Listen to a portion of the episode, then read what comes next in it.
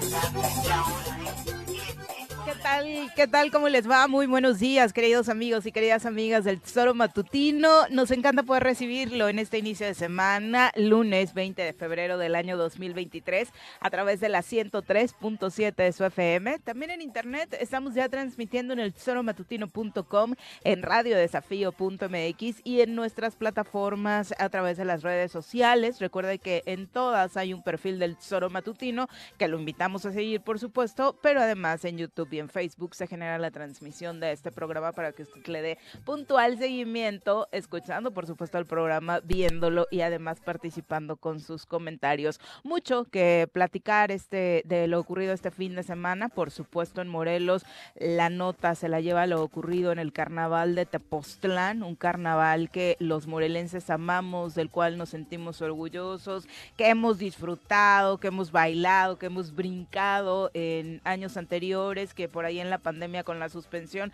este como muchos otros, pues nos dedicamos a extrañarlo, por supuesto, y ahora en su regreso ya formal de lleno el 100% este fin de semana, pues desafortunadamente las notas no fueron absolutamente nada agradables al extremo de que las comparsas principales del municipio de Tepoztlán decidieron el sábado ya no participar por las nulas condiciones de seguridad que existía para quienes ahí participan y por supuesto un caos tremendo en el tema de vialidad. Todos sabemos que es un asunto complejo ir a Tepoztlán en estos días, pero hay quien habla de cuatro horas para poder salir del municipio y hay quien habla de que obviamente no pudo regresar. Eh, seguramente usted ya vio algunas de las imágenes que anoche particularmente se estuvieron generando en las terminales de autobuses, atacando a los autobuses por parte de algunos ciudadanos que, bueno, algunos de ellos en condiciones... Eh, alcohólicas un tanto eh, fuera de lugar, pues eh, al no poder obtener un lugar para regresar a sus municipios de origen, pues decidieron golpear autobuses y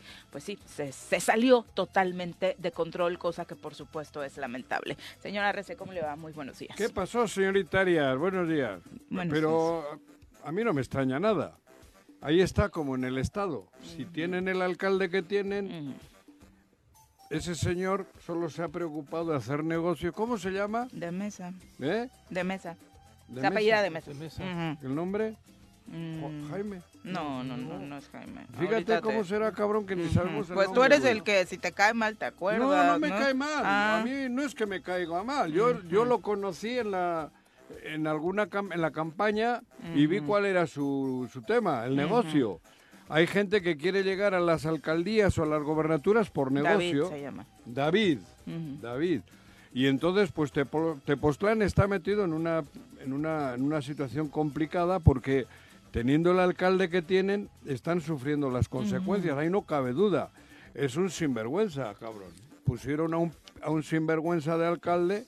Yo lo conocí de, pasadita y a medida que, lo, que luego tuvimos la oportunidad de, de conocerlo un poco más, nos damos perfecta cuenta que lo único que aspira es a salir de jodido a, cuenta, del pueblo. Y tienes toda la razón en el sentido de que es un asunto que sobrepasa el ámbito municipal. Recordarle al gobernador Cuauhtémoc, los chinelos no solo sirven para que los pongas de decoración en tu informe, los chinelos son patrimonio del Estado, son ícono principal de nuestros carnavales y los carnavales, por tanto, dadas las condiciones en las que tienes al Estado de Morelos, pues por supuesto tendrían que tener otros protocolos de seguridad, cosa de la cual ni el alcalde ni el Estado eh, tuvieron a bien preocuparse. Pepe, ¿cómo te va? Muy buenos días. ¿Qué tal, Viri? Buenos días, buenos días al auditorio. Como bien lo dice Juanjo, el tema del Tepoztlán es por una parte, los ejidatarios pidiendo que no se invadan más las tierras, los ejidatarios pidiendo que se les respete toda esta parte de la zona protegida ya. Que ya llegó a la mañanera ese tema, recordemos. Ajá, exactamente. Y la otra comunidad que no tiene transporte,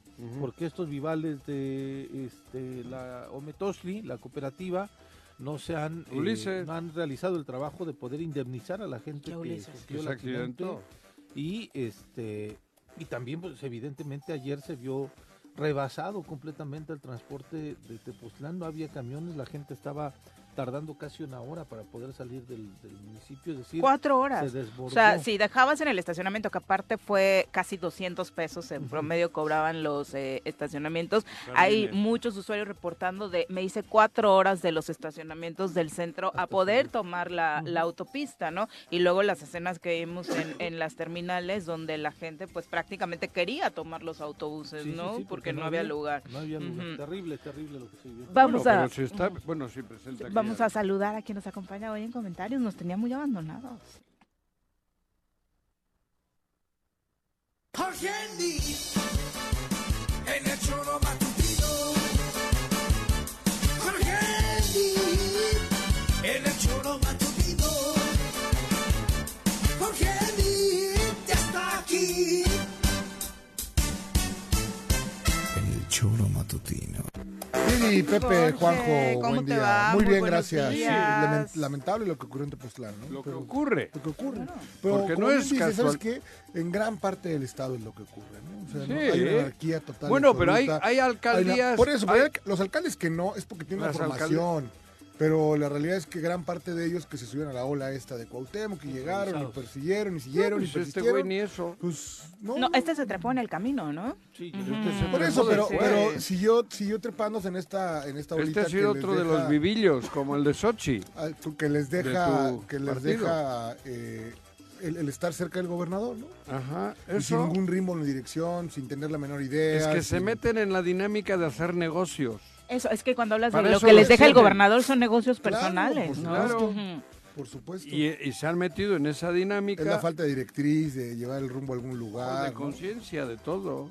Pero lo de y también la falta es un de, de Morelos. ¿eh? La falta de conocimiento total del Estado. O sea, es para que entendieran lo que iba ocurriendo en Tepoztlán un poquito. Claro. O sea, es el carnaval un asunto, en Tepoztlán. Un asunto tan básico como la vialidad, el transporte, como ver estas escenas del alcalde reunido hasta el sábado con los integrantes de la mesa de seguridad diciendo, necesito más seguridad. Por Dios, un carnaval se planea con un año de anticipación. O sea, todo, si, si los, las comparsas tienen un año para planear, tú imagínate que el alcalde se le ocurre al día siguiente del inicio hablar con eh, la gente de la 24 zona militar. Está inmerso en, en, el negocio.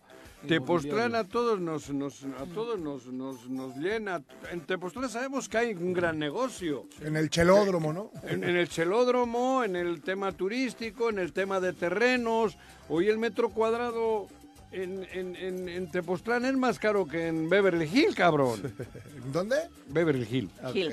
Ay, ya lo he dicho bien, Hills. Beverly Hills. Ah, Hills. Hills. O Manhattan, cabrón. Exacto, sí, ¿Es en serio?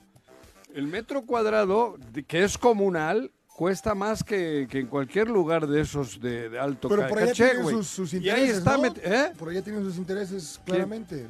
El gobierno del Estado. El gobierno del Estado y el alcalde. Por eso ocurre esto. Pero es que si tiene intereses mínimo, cuidas ese lugar, Juan José. Hasta la delincuencia organizada lo hace, según dicen. Llegó para ganar dinero, para hacer dinero. No para ayudar, no para servir a Tepoztlán. Y es, es que es el mismo síntoma que en el Estado. Les vale madres el Estado porque lo que les interesa es hacer dinero para toda la vida. Y el de Tepoztlán igual. Y a, a ver, criticarán a... Yo te digo municipios que son totalmente distintos y no estoy diciendo a lo güey. Hay municipios que están en otra dinámica y se palpa, se siente. Y no tienen que estar de la mano con el con ese que ustedes tienen de gobernador, cabrón. No es verdad. Y, y casualmente este güey, bueno, este señor que está en Tepoztlán, que solo ha ido a sacar dinero, está metido en la dinámica de, ese grupito. Y así uno tras otro. Y hay otros municipios, afortunadamente, que aunque tengan que estar porque los amenazan, sin embargo, cuidan a su municipio. Otros ni están con él porque ni necesitan, porque no hay que estar con un sinvergüenza, no hay que estar con alguien que no, que no ama al Estado, güey. Pero lo de Tepoztlán, insisto, joder, perdón, se veía venir se veía venir y va a ser, y va a ser peor. Está metido en... Mira, cuando Tepoztlán era un lugar... Digo, agradable para todos. A mí, a mí ha sido desde que llegué a México, cabrón, el lugar que más me ha llenado, ¿no? El Valle Sagrado, así le dice la gente. Sí, pero hoy, joder, ve lo que ocurrió. para empezar, en lo que han convertido el carnaval, o sea, más allá de la cancelación y, del tema del transporte y de la logística que sí le tocaba directamente al ayuntamiento, también la verdad es que la dejadez y el comportamiento, la...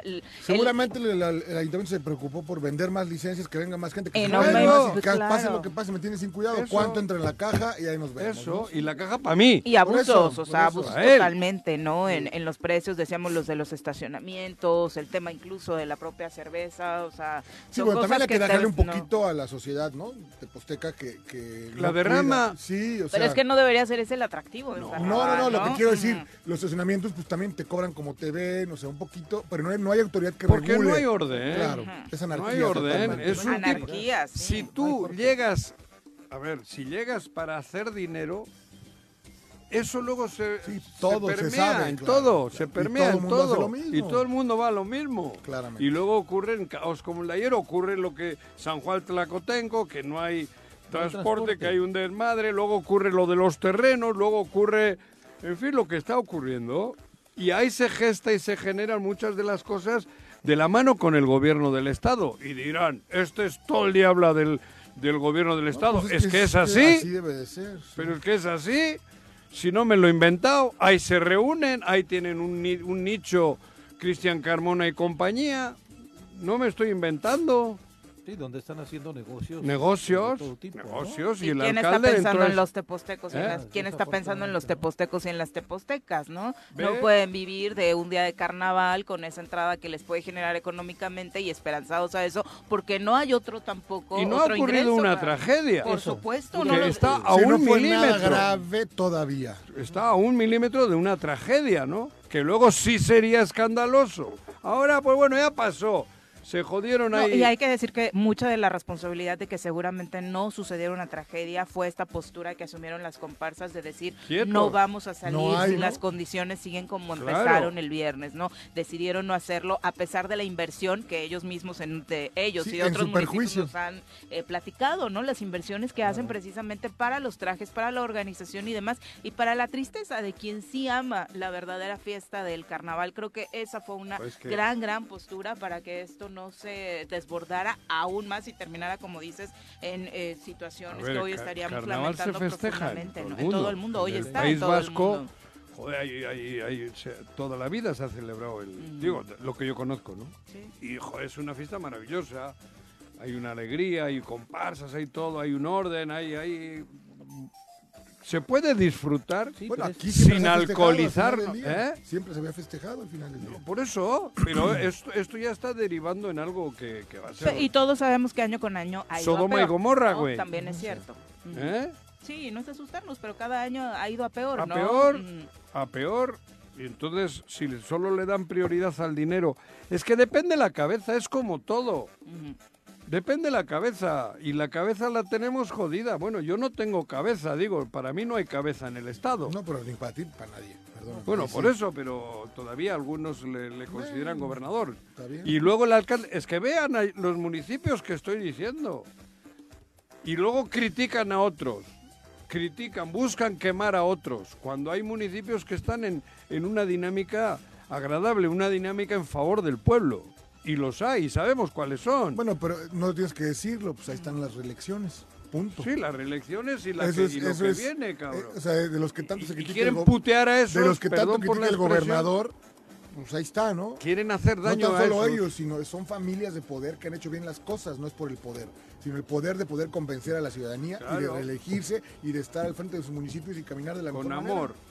Así es. Bueno, pero en fin. Ahí está la mala nota, que no solamente es para Tepoztlán, es para el estado de Morelos y pues no ha existido una respuesta contundente por parte de ninguna autoridad para tratar de aminorar los efectos negativos. si, en fin, si entre semana no están, el fin de semana menos, Viri. Oye, hablando de notas tristes y preocupantes, a ver, Juanji, ¿qué, ¿qué, opinas? Lo digo con mucha tranquilidad. no, no, no, no. de lo que tiene que ¿eh? ver para Morelos, increíble lo que ocurre en la México-Cuernavaca. Ya está totalmente fuera de control. En la México. Ah, los asaltos. ah, no, sí. pero increíble todavía, increíble lo que contesta Capufe, ¿no? Por ejemplo, no, pues nosotros no somos responsables, velo con la Guardia Nacional. O sea, eso hay que hacer algo. No sé si tenga que ver el gobierno del Estado con el gobierno de la ciudad, con el gobierno federal. Porque aparte leímos en un chat en el que estamos varios que Luis Pasos dice, y puedes pensar que es que golpeen al, presidente. Hablé con un amigo, Enrique Cabrera, lo asaltaron, hablé con Juan Sí, no, no, me queda claro. aparte está claro Todos los días. en el, paso que es y el modus operandi una patrulla. Sí, tiene. No es patrulla. O sea, bueno, una es una que tiene que, tiene torretas en la en la cuota pasando la desviación. Sí, sí, sí, pero todo el mundo lo sabe. Pero increíble que no ocurra nada, ¿no? Una no, creo que son dos o tres. no, bueno. Con carros con torreta. Lo que mi cuate dice es que sí, queda clarísimo. ¿Eh? Sí, no, o a lo mejor no. no, no, es la torreta. Una torreta, un charrier con se torreta. te pone atrás y, tú crees que eres, que es la patrulla, cabrón. Te orillas y para adentro, güey. pero ese tiro por viaje todos los días. Eso también, ¿eh? Pero, pero, pero, ¿y luego? Pues sí, cabrón. No, no, está. Esto, ahora sí te doy la razón, porque a amigos míos les ha ocurrido y todo es desde cuando subes hasta. Pasando la pera.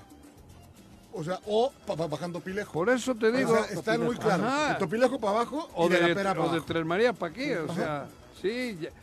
te van observando. Este cuate mío dice que cuando se baja y le dicen y entiende que dijo, ¿por qué me pararon? Pero pues no te puedes arriesgar a no pararte, ¿no? 12 de la noche, tampoco este, venía 90, me paro, me dicen, y como él, él, presume que hay, hay alguna conexión, pero que es cuando le dicen, ahora sí ya valió madre, ¿no? Cuando seguramente alguien atrás ve que no hay tanto tráfico mm. y a ver, dame el teléfono. Ah, primero platican, dialogan bien. O sea, te dicen que... Este, sí, te, te orilla. A ver tus papeles, enséñeme no sé qué, no sé cuál. O sea, van ahí, van ahí cachondeándote, por así decirlo, ¿no? Y cuando ya ven que no hay nadie... Y cuando ven que no, no sé cuál sea el momento, él dice, me en 20 minutos y hasta que ahí... Te escogen desde arriba, te, te, te, te ponen te desde... observando. Sí, cabrón. O sea, halcones pero debe, haber, debe haber una logística importante en la carretera. Claro. Esto ocurría en, Guerrero también, cuando íbamos para Acapulco. Uy, sí. Hubo una racha que era un desastre, ir, salir o entrar pero a Acapulco. terrible, o sea... ¿No te acuerdas, y, y, daba pánico parar. En muchos de los casos elegían parejas y desafortunadamente el abuso sexual Abuso sexual. Ahora esto ha ocurrido, pero joder, cabrón de la Ciudad de México a Cuernavaca. Son 70 kilómetros que sería 20 minutos te detienen ahí, y no, pasa, nada. Pero ya hay todo un ya hay todo un una logística una logística, pero es es una logística, es que es difícil hablar porque te metes en pedo. Como te quedas indefenso, el que denuncia se queda jodido. ¿eh? Pero hay una te quitan el teléfono. No, no, no, pero no hablo de eso, ah, Hablo que ahí hay y hay una mafia, mafia, mafia, mafia Tremenda, no me acuerdo cómo, Topilejo. De Topilejo para acá, toda esa zona, ahí. Uh. Y es que desafortunadamente Es más, me han dicho que ni hable. O sea, es un asunto que va más allá del robo. Sí. eh, ya hay. Sin ley, ya, ya valió madre. No, pues lo, que platicamos en este mismo chat es que ya desafortunadamente también no vemos presencia de. Antes era la, antes policía de caminos. La caminos, ahora ya no. Ahora ya no. No, pero ahora está la nacional. La pero no está. la pero no estar está. No, Juanjo. De pronto nada más está digo, A ver, ahora me vas a decir que la, que la federal eran, eran santos, no, joder. Pero, pero también te cagabas cuando te paraba la federal, pero ahí joder. Estaban, Juanjo. Y ahora también están las es patrullas. Que yo no los veo, perdón que te ah, lo diga. Pues tú no los ves porque no los quieres ver. Ni yo, ni una serie de personas ¿Cómo no? Que tampoco Verlos también, sí se ven. Que actúen es otra cosa. Ahora resulta que la buena era la federal, nadie joder. está diciendo eso. No, no, no. ¿Qué estás diciendo? Ahora extraño la federal. Pues la federal también. La federal te paraba y te chingaba una lana, joder. Está bien, pues. Te asaltaban ellos. Solamente que había presencia policial. bueno, pero para joderte. Hoy no existe, está bien, pues.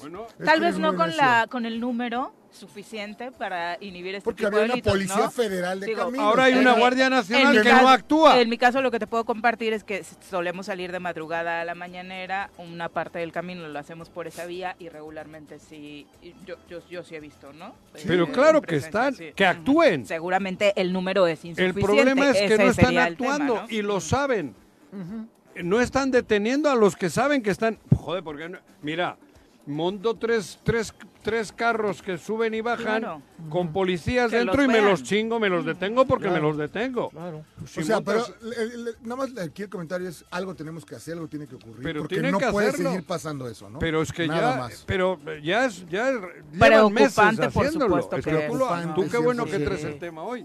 Pero eso es de meses, ¿eh? No, porque de pronto crees que es una leyenda urbana también. ¿Eh? De pronto se cree que es leyenda urbana. No, no, no, no. Llevan, dos pedrada en el, van, van evolucionando. Primero una pedrada en el vidrio, primero el huevo, bla. Ahora ya ya tienen ya te detienen. Ya tienen como los coches simulado patrullas y te prenden la torreta y tú crees que son federal, bueno, federales o nacionales, sí, lo que sea, policía. Lo que sea, policía. Te orillas y para adentro y cuidado que van a, ahí también van a pasar cosas peores, ¿no? Porque algún día alguien va a ir armado también de los que van dentro y va a haber tiros. Porque, joder, digo, y el asunto sí es que hay que pedir que actúe la Guardia Nacional y que, que de una vez por todas den seguridad, porque, joder, lo saben, bueno, yo tengo amigos como tú y como que, les ha ocurrido esto, esto, eh, lleva un mes salvaje. Pepe nos dijo este paso ahí en Tepoztlán. Antes en Tepoztlán, cuando era de un solo carril, bueno, la, esta ida y vuelta, ¿no? Te ponían piedras. Lo increíble es la respuesta de Capufe, ¿no? Buenas tardes. La instancia encargada de las seguras autopistas es la Guardia Nacional. Para una mejor atención, por favor, marca al tal cuando este cuate denuncia, ¿no? Sí, claro. O sea, Sí, no es la respuesta que se espera por pues parte de la autoridad. y la Guardia Nacional deberían de estar de la mano. Claro, bueno, debería tener un destacamento Capufe de la Guardia Nacional en las carreteras. algo, por eso Capufe debería de ser quien esté diciendo a la Guardia Nacional en qué lugares ocurren. Bueno, todo el mundo sabe dónde está ocurriendo, joder. Te digo yo, en esta parte. sin más, yo monto cuatro carros con policías dentro que suban y bajan hasta que les paren y ahí los detengan, cabrón. joder, no hace falta más. Unos carros... Sí, no se requiere un, trabajo de logística. Ah, joder, cabrón. Ya saben dónde están, saben dónde estacionan, saben de qué lugares son, lo saben. Y no es por fregar ni por molestar en lunes al gobernador que debe estar descansando y leyendo frases positivas para que sea una gran semana, pero aquí también le correspondería estar al pendiente y en lugar de llevar chismes de los diputados que le caen gordo a Palacio Nacional, pues ir abonando para que estos temas se puedan solucionar, pero ¿no? Ustedes piden peras al No, pero aquí el llamado sería a él, a Clara Sheinbaum, al final del día sus habitantes. son las colindancias. los que, usamos esta carretera. A mí me tocó el viernes, Juanjo. Increíble, un accidente que la falta de operación, no sé si siempre ha sido así o me tocó un accidente muy grave. Cinco horas para en la carretera. Sí, cinco ya es común también eso. A la de tres y no, no este, o sea, este fin de semana, el sí, viernes. el viernes. y ni una patrulla, ni una ambulancia, ni una nada. Perdón, ahí yo estaba. Nadie me cuenta y punto. O sea, así de de tranquilo el asunto, ¿no? Pues Desafortunado, por supuesto, nada más son dos temas, dos municipios, de hecho, colindantes, en los que se tendría que tomar otro tipo de decisiones y hacer un llamado desde el gobierno del Estado a todas y cada una de las instancias que pueden participar para solucionar estos problemas y ni siquiera se han pronunciado, ¿no? Pero el de Tepoztlán, su amigo, ahí sí pues tendría, ahí, ¿no? ahí va a seguir. O sea, ahí hay mando coordinado, o sea, por supuesto que le corresponde. Pero no es mi pedo.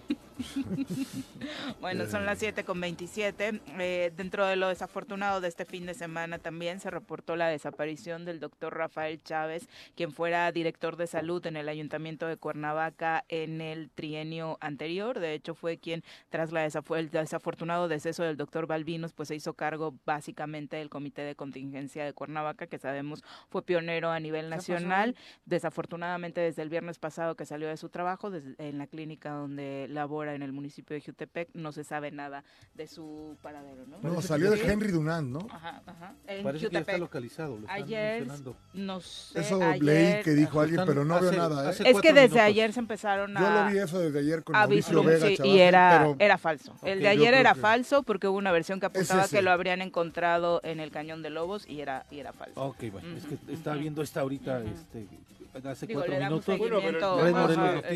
Se vive en esta situación que, cabrón. Sí, terrible. No te puedes ir ni de copas porque todo el mundo se, asusta, porque ocurre las desapariciones, las muertes, los secuestros, ¿no? Tristísimo, ¿eh? El sábado fui con una de mis hijas en la noche, a las 11.45 de la noche, a recoger una fiesta. parecía que estaba yo circulando en el desierto. En el desierto. Increíble. nada. Nada. En ningún lado. Sí. Increíble, increíble este temor que tenemos como ciudadanía, ¿no? Ya son las 7 con 28 de la mañana, vamos a nuestra primera pausa, regresamos con más. Gracias por continuar con nosotros. Esperamos sus comentarios a través de las redes sociales. Estamos en Facebook, en Twitter, en YouTube, ahí listos para recibir sus comentarios en las redes y también en nuestra cabina al 311-6050. Vamos ahora a entrevista. Usted sabe que el CENTE en Morelos está en proceso de renovación de su dirigencia y nos acompaña hoy en cabina Joel Sánchez, aspirante a la Secretaría General del sindicato. Bienvenido, muy buenos días. Muchas gracias, Miri. Muchas gracias por la oportunidad. Gracias por estar aquí en este eh, prestigiado espacio y saludo a los trabajadores de la educación del Estado de Morelos. La planilla blanca. Planilla blanca certeza sindical. Efectivamente, nos registramos, fuimos los primeros a registrarnos, vamos a participar. El día de mañana de la elección. Va a ser una fiesta democrática porque por primera vez en la historia más de 35 mil trabajadores de la educación habremos de elegir quién va a ser la representación sindical por los próximos cuatro años. Profe, ¿cuál es tu trayectoria? ¿Dónde empezaste? ¿Hace cuántos años tienes en el...? Eh, yo soy originario del municipio de Tepalcingo. Ahí nací, eh, ahí estudié la escuela Plan de Ayala, eh, después estudié la normal en, en Cuautla, la Universidad Pedagógica aquí en Cuernavaca, y bueno, este, eh, empecé a trabajar en la sierra del Estado de México y después regresé aquí al Estado de Morelos. He sido representante sindical de escuela dos veces, miembro de un comité ejecutivo delegacional, dirigente delegacional de una zona escolar de primaria y he estado en el comité ejecutivo seccional. Eh, he tenido algunos espacios, secretario de prensa y propaganda, de organización, de orientación ideológica y sindical, secretario de finanzas de la sección 19. ¿Qué ideología tienes? Yo soy... Hablando de orientación ideológica, ¿qué ideología tienes? Nosotros nos hemos manifestado eh, abiertamente que somos institucionales, creemos en la institución eh, sindical porque es el espacio que eh, tiene que brindarle certeza sindical a los trabajadores de la educación. ¿Y para qué quieres ser lo que vas a contender, vas a contender por el liderato del sindicato, ¿no? Sí, vamos a contender por la dirigencia de la sección 19 del CENTE. Yo soy el profesor Joel Sánchez y soy candidato a secretario general de la sección 19 del CENTE. Eh, y nosotros estamos participando porque creemos que, creemos que podemos cambiar las cosas. Vamos, ¿Cambiar por qué? Vamos, vamos a hacer un cambio real, un cambio, un cambio de, de, fondo, no un cambio de forma. Y eso implica que podamos cambiar prácticas, cambiar actitudes, cambiar formas de actuar, eh, cambiar en favor de los trabajadores de la educación, de tener una dirigencia cercana a ellos que los acompañe, que los oriente, que los defienda cuando tengan un problema. ¿Qué está mal hoy? Eh, bueno, supongo que hay un chingo de cosas, pero... Ahora se dice, ¿cuáles son las áreas de oportunidad? Bueno, bueno, ¿qué está jodido, diría yo? Bueno, nosotros hemos, hemos, hemos dicho que hoy el sindicato tiene que cambiar. Tiene que ser un sindicato que esté cerca de los trabajadores, que los acompañe. Ha habido abandono, ha habido omisión, ha habido falta de transparencia y yo creo que eso es lo que le podemos garantizar nosotros. Le podemos dar certeza a los trabajadores de que con nosotros van a tener esa certidumbre de que sus conquistas y sus derechos serán salvaguardados. La educación en general sabemos que está jodida. No solo son los derechos de los trabajadores, el derecho a la educación del pueblo. Ahí hay una labor importante porque México creo que está jodida. Jodida en ese sentido, la han echado a perder la educación pública. Ahí creo que hay mucho por hacer, ¿no? Además de defender a los maestros y maestras, hay que defender a la educación del pueblo, ¿no? Así es. De hecho, eh, si bien es cierto que el sindicato es una organización gremial que tiene como propósito principal la defensa de los derechos laborales, profesionales, asistenciales de los trabajadores de la educación, también tiene que, hacer honor a su, a, su, lema, por la educación al servicio del pueblo. Y en ese sentido yo creo que nosotros tenemos que buscar las alternativas para mejorar eh, la educación. Yo entiendo que ha habido circunstancias muy complicadas en los últimos años la pandemia vino a afectar de manera considerable la calidad educativa, pero también reconozco que muchísimas y muchísimos trabajadores de la educación dieron su esfuerzo, su vocación, su responsabilidad, su creatividad para sacar adelante esta tarea. A veces las condiciones no son favorables, pero las maestras y los maestros hemos hecho la tarea y hemos dado el, el plus para poder sacar adelante. Yo creo que sí tenemos que impulsar eh, los preceptos filosóficos del artículo tercero constitucional que dicen que tenemos que tener una educación de excelencia, una educación laica, gratuita, obligatoria. Y, nosotros también estaremos en eso, no solamente defender los derechos, sino también ver eh, la importancia de la educación para niñas, niñas niños y jóvenes y este, adolescentes. ¿Quién te acompaña en la planilla, Bueno, tenemos una planilla que, está constituida por 55 titulares y 54 suplentes. Eh, el, secretario general eh, no, lleva la, no, hay suplencia y son compañeras y compañeros de todas las regiones y de todos los niveles. El, sindicato en su estructura está dividido en siete regiones. Eh, Cuernavaca, Jutepec, Alpuyeca, Jojutla, Yautepec, eh, Cuautla y Jonacatepec. Y hay compañeros de todas las regiones y hay compañeros de todos los niveles. Son compañeros que tienen la visión de querer transformar la gestión sindical, traen un compromiso para trabajar todos los días a favor de los compañeros trabajadores. Y en ese sentido, eh, fueron 10 planillas, son bastantes, ¿no? Eh, sí. Pero eh, mañana es el día de la votación. ¿Cómo transcurrió la campaña? ¿No hubo dados cargados? Eh, todo estuvo bien, se les abrieron las puertas en los planteles educativos. ¿No hay alguna manita por ahí que quiera mover las cosas? Bueno, efectivamente, este, hoy el, proceso fue diferente, fue novedoso, eh, obviamente que llegaron los vientos de la democracia al interior del sindicato de manera específica de la sección 19 del CENTE. ¿Por qué? Porque producto de la reforma laboral que se da a conocer en mayo del 2019, ahí se señala con puntualidad que para la elección de las nuevas dirigencias sindicales tendría que ser a través del voto universal, directo, secreto, personal e intransferible. Es un asunto eh, diferente, eh, estamos viviendo realmente una fiesta democrática al interior del sindicato y efectivamente eso dio la posibilidad de que nos registráramos 10 planillas. 10 planillas que hicimos nuestra campaña de 13 días. Hoy termina a las 12 de la noche las campañas. Mañana es la elección. Y bueno, pues los compañeros están entusiasmados. Hay una efervescencia política al interior del magisterio morelense. Y, bueno, pues yo los... ¿Cuántos años llevan sin sin que hubiese elecciones. La renovación. Se alargó, ¿no? se alargó, sí, se alargó. Sí, este... Esto tenía que haber ocurrido antes, ¿no? Sí, lo que pasa que, que el estatuto que rige la vida interna de la organización sindical señala que una dirigencia seccional debe estar al frente por un periodo de cuatro años. Aquí entendemos que hubo factores que provocaron que no se realizara este cambio. Uno de ellos fue la pandemia y, provocó que todos los cambios que estaban en, puerta pues se tuvieran que retrasar. Sin embargo, pues ya llegó el día, mañana es el día y ojalá los compañeros salgan a votar. Que, eh, mañana eligen y cuándo deliberan quién gana, ¿Quién, cuándo es el ¿quién administra la elección? Sí, sí, sí, Bueno, la, la, la, elección, bueno, la, primero quien convoca es el Comité Ejecutivo Nacional del CENTE. Es el que convoca, salió la convocatoria en tiempo y forma. Bueno, este y, actualmente hay un Comité Nacional Electoral. El Comité Nacional Electoral es el que regula este proceso, es el árbitro, es como el INE del, centro. Y él es el que regula este proceso, ¿no? Entonces, este, han caminado las cosas bien y creo que eh, esperemos que, después de, tantos años que ¿Mañana no solo es aquí en Morelos o hay en algún otro punto del país? No, solamente Morelos, la sección 19 del centro.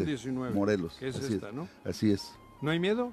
No, no, no, hay confianza. Hay, hay miedo a que haya mano negra. no, no, no, yo, yo, creo que hay, haya embarazos en las urnas o No, no, no, no, hay, hay confianza. Yo tengo mucha confianza en que los compañeros y las compañeras trabajadores van a salir a emitir su voto y que vamos a tener un, un, este, proceso ejemplar.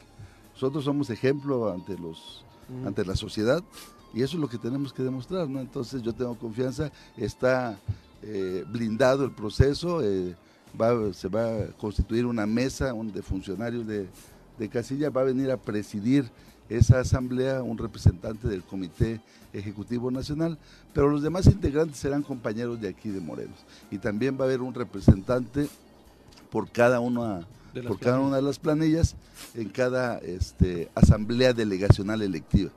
O sea, la gente va a votar por la planilla blanca. Hay colores, todas. Por eso, pero no viene tu nombre o cómo es, ¿Cómo, cómo, está el mecanismo. Sí, nosotros en el registro, eh, los requisitos que nos pedían era el nombre de la planilla, que se llama certeza sindical, y el color, color blanco. El lema es por la reivindicación de los derechos de los trabajadores. Y obviamente que en, en la primera... En el listado. En el listado, el, el, ¿Con, qué nombre vienes tú? El primer puesto es Joel Sánchez Vélez. Joel Sánchez Vélez. Así es. Ajá, y así viene toda la planilla. Así, el, primer puesto es secretario general, después el secretario técnico A, secretario técnico B y los 55. Y la cuestión de género también está. Claro, claro. Nosotros tenemos una planilla en donde, en donde este, eh, sí estamos considerando un número importante eh, de compañeras, de compañeras trabajadoras de la educación, pero no lo hacemos como una cuota, hacemos porque las compañeras... No hay esa obligación, sí, mm, sí hay una orientación, hay una recomendación. ¿Cuántas candidatas mujeres hay a, las De los 10. De las 10 solamente se registró una, mujer. Entonces no hay esa obligación, bueno, no, porque es un gremio Sí, claro, claro, claro.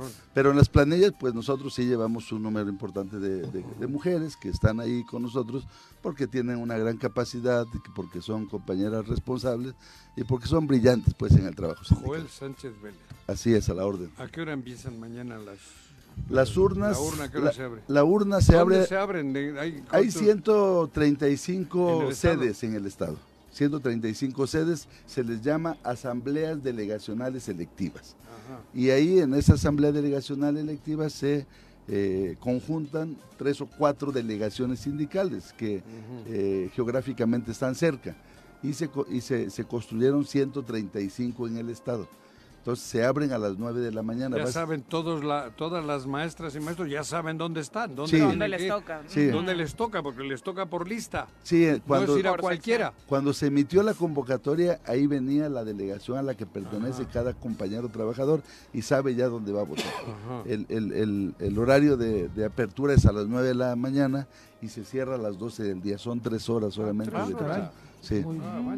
sí, rápido. ¿Cuántos, ¿Cuántos votarían en cada uno de estos lugares? Están aproximadamente entre 200 y 300 compañeros en cada uno de estas sedes. Ok. ¿Y qué ¿Tienen que llevar su credencial de elector nada más? Sí, el, eh, tienen que estar en un padrón electoral. Ese padrón electoral este, se, se dio a conocer hace cuatro días, el jueves eh, ahí tuvimos que checar si cada uno de los trabajadores de la educación de Morelos estamos en ese padrón electoral. Si no estuviéramos en ese padrón electoral, deberíamos haber hecho un procedimiento para poder integrarnos. Eh, ya estando en el padrón, solamente tienen que presentarse con la credencial del INE del INE. Y no habrá, este, después de la elección, que hubo fraude o qué sé yo. O sea, ¿hay posibilidad de esto, me refiero? ¿Impugnar? Pues yo, mira, hay, hay, recursos de impugnación, hay recursos que, que están ahí en, en, el reglamento de elecciones de directivas seccionales.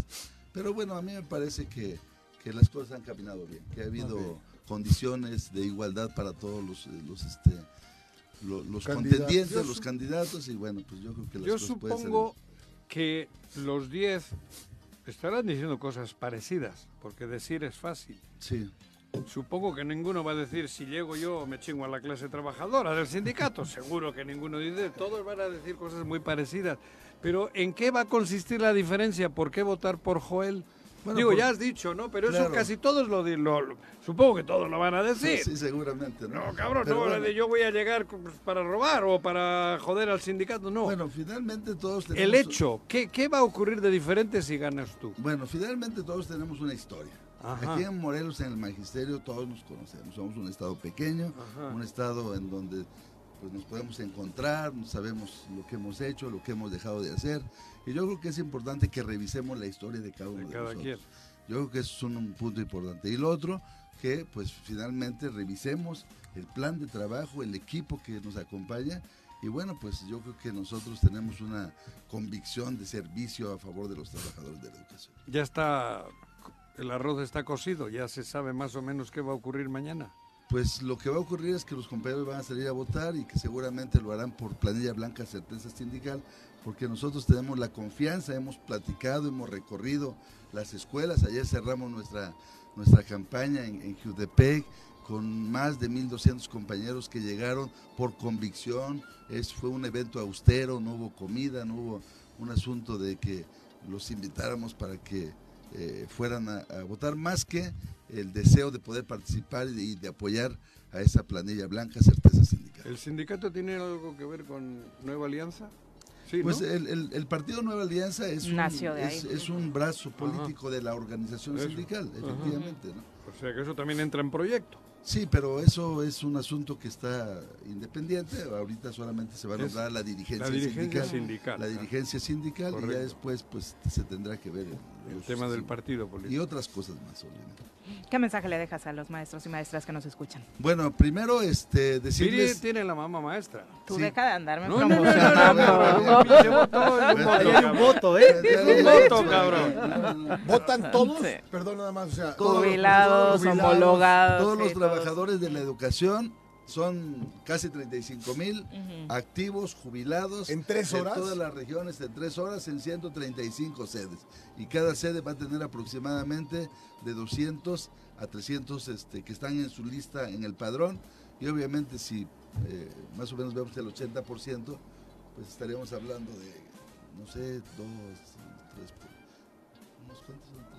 me pregúntale al gobernador, ¿Para qué? No tienes bronca, llámale a Como 240, ¿no? Que es el 80% del, del, total de, de 300 aproximadamente, que son los que podrían votar, ¿no? Entonces, pues decirle a, los, a las maestras, a los maestros, a los trabajadores de la educación, activos y jubilados, que no dejen de, que no dejen de votar, que no dejen de asistir en esta fiesta democrática que vamos a que vamos a tener el día de mañana, decirles que nosotros somos planilla blanca.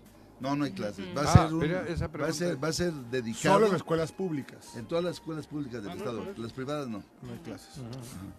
Y bueno, decirles que, que, asistan a votar, que asistan a esta fiesta democrática. Es la primera vez en la historia que vamos a elegir a quien va a ser la representación sindical.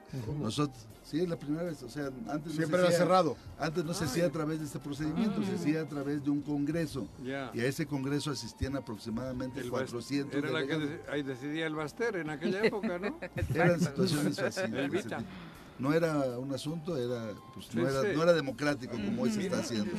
Entonces es una buena noticia decirles a todas y todos que nosotros estaremos ahí al pendiente de todo este proceso y que nosotros les garantizamos que con este con este comité, cuando nosotros seamos dirigentes sindicales, nunca más estarán solo los trabajadores de, la educación. Siempre estaremos con ellos, los estaremos apoyando, los estaremos respaldando y les daremos certidumbre de que sus derechos y sus conquistas no serán vulneradas. Muchas gracias por acompañarnos. Planilla blanca, planilla blanca, certeza sindical, planilla blanca quiere decir transparencia, honestidad, certeza es certidumbre de que estaremos junto con ellos siempre y no los abandonaremos como dirigencia sindical. Muy buenos días, muchas gracias. gracias. muchas gracias. Éxito. Son las 7.51, volvemos. Gracias por continuar con nosotros. Son las 7.54 de la mañana. Eh, solamente sobre la situación del doctor Rafael Chávez. En efecto, la familia confirma que aún no aparece, que hay información falsa eh, por ahí en redes sociales que obviamente no ayuda a la, a la situación. Ya está esta ficha de búsqueda desde ayer eh, emitida por la Fiscalía General del Estado de Morelos para que, pues ojalá pronto se tengan datos al respecto. Pues sí. Está circulando una nota, y hay, que, hay que aclarar, de la Unión de Morelos, donde hablan que los diputados arrebataron 300 mil pesos a sus empleados con el tema de la prima vacacional. Es totalmente falso. A todos los... No, bueno, hay que decirlo, yo soy un empleado del, Congreso. A todos los, los empleados del Congreso nos pagó nuestra prima vacacional. Por eso, pero esa nota. Bueno, pero hay que, o sea, para la gente no, que. No, sí me parece oportuno, o sea, porque, se aclare, porque. se tardó un poquito por algún tema que tuvo que ver con el presupuesto. Los medios de comunicación están diciendo lo que quiere que, lo que Me queda claro, pero yo habla un empleado del Congreso del Estado. Hubo un ligero retraso, pero se cumplió con el compromiso del pago de la prima vacacional en todos los niveles de los trabajadores del Congreso del Estado. Es una lástima, hombre. Pero bueno, pues es que está cañón, pero sí vale la pena aclararlo. Es una lástima el juego mediático. Sí, ah, creer pero la gente puede pensar. Yo no sé quién se puede atrever a leer el periódico, cabrón. No, Hay gente a la que le gusta informarse, Juanjo, y por supuesto cada vez menos, desafortunadamente. Eso, cabrón. Joder, bueno. Bueno, pero tampoco es solo un asunto de los periódicos. que están enturbiando la cosa. No, pero si lo dice un periódico, al rato lo saca también ¿Quién? otro medio. Pero ¿cuál? son no los medios que están todos, Pero es que quitando este, pues todos, entonces hay que decir la verdad. Aquí no es un trabajo de investigación habla un empleado del Congreso donde dice lo que pasa, punto. Claro. ¿Ya?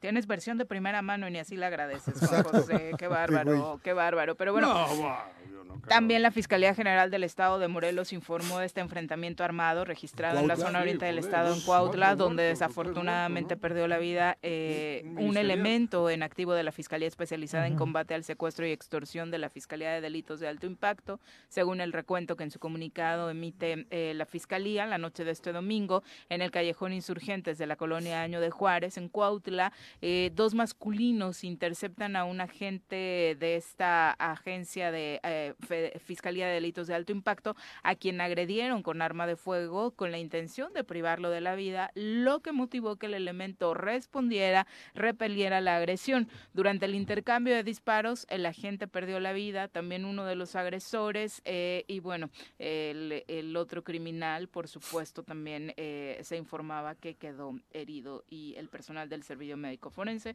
se dedicó a pues, recabar los indicios para su estudio, según señala el comunicado, sin que hasta el momento exactamente se tengan identificadas eh, el, el, móvil de este asunto, porque fue un ataque, un ataque directo, ¿no? Sí, desafortunadamente. En un fin de semana eh, que de nueva cuenta se tiñe de rojo, fueron eh, 12 los, eh, las personas que desafortunadamente perdieron la vida en hechos violentos, sumados por supuesto estos que ocurren en el municipio de Cuautla. El sábado en, en la colonia Los Volcanes de Cuautla también fue dejado un individuo con huellas de violencia sin vida. Eh, los responsables incluso en, ese momento dejaron una cartulina con un mensaje. Después en Temisco, en la colonia Brisas, el mismo sábado a las 9 de la mañana apareció otro cuerpo con huellas de violencia. Se trataba de eh, otro hombre. Eh, más tarde, a las 10 de la mañana, también en Temisco, en la colonia Rubén Jaramillo, aparece otro cuerpo. a las 10, también en Temisco, en la colonia Miguel Hidalgo, otro cuerpo con huellas de tortura. Mientras que en Cuautla apareció el cuerpo sin vida de una mujer maniatada al interior de una tortillería en la calle Pátzcuaro, en la colonia Lázaro Cárdenas, también de Cuautla.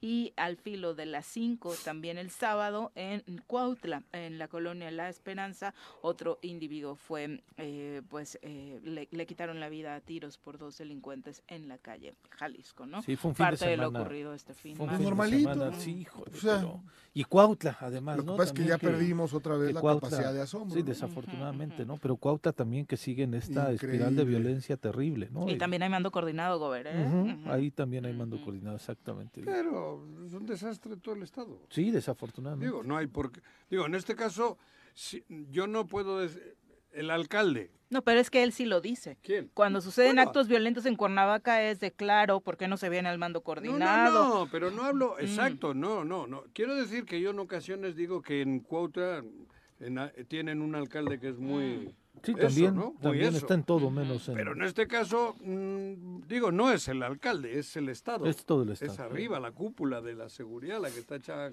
caquita, ¿no? Y en el tema? de seguridad no le corresponde. No, por, eso, ni aunque haya mando único, ni coordinado, ni madre y media. O sea, aquí el responsable de la seguridad y de todo lo que ocurre en el Estado en ese sentido es Cuauhtémoc Blanco.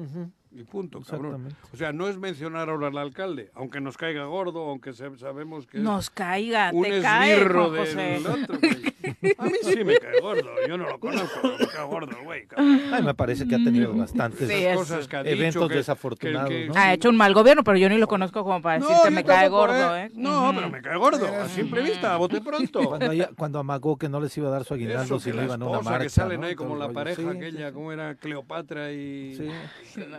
Sí. Carlomagno, ¿quién estaba Son las 8 de la mañana en puntito. Era César, ¿no?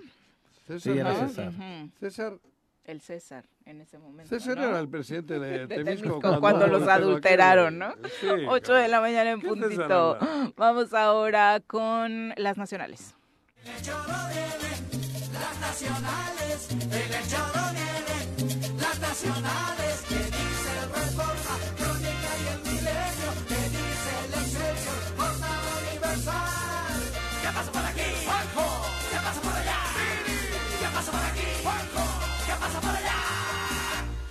Si hasta los saben, Bueno, tiene una idea Felipe Calderón para reunificar a la oposición y ha dividido opiniones. El expresidente Calderón hizo un llamado a reconstruir a la oposición en el país y abrirle la puerta a los ciudadanos para 2024. Eh, dentro de los grupos que se identifican, pues de alguna u otra forma ideológicamente afines al presidente, Claudio X González, por ejemplo, Ana Lucía Medina y otros dirigentes de organizaciones convocantes de esta marcha convocada para el 26 de febrero en defensa del voto libre y la democracia, replicaron y aplaudieron algunos de los argumentos del expresidente de México. Eh, Fernando Belauzarán, integrante de la Alianza Va por México, señaló que es una buena contribución al debate público esta que hace Felipe Calderón. No basta con que la oposición se una, debe abrirse y renovarse con la irrupción de los ciudadanos para que ellos tomen el poder. Esta discusión... ¿Quién dice eso? Eh, Felipe Calderón propone eso. ¿Ha vuelto a tomar? Yo creo que no tomaba, cabrón.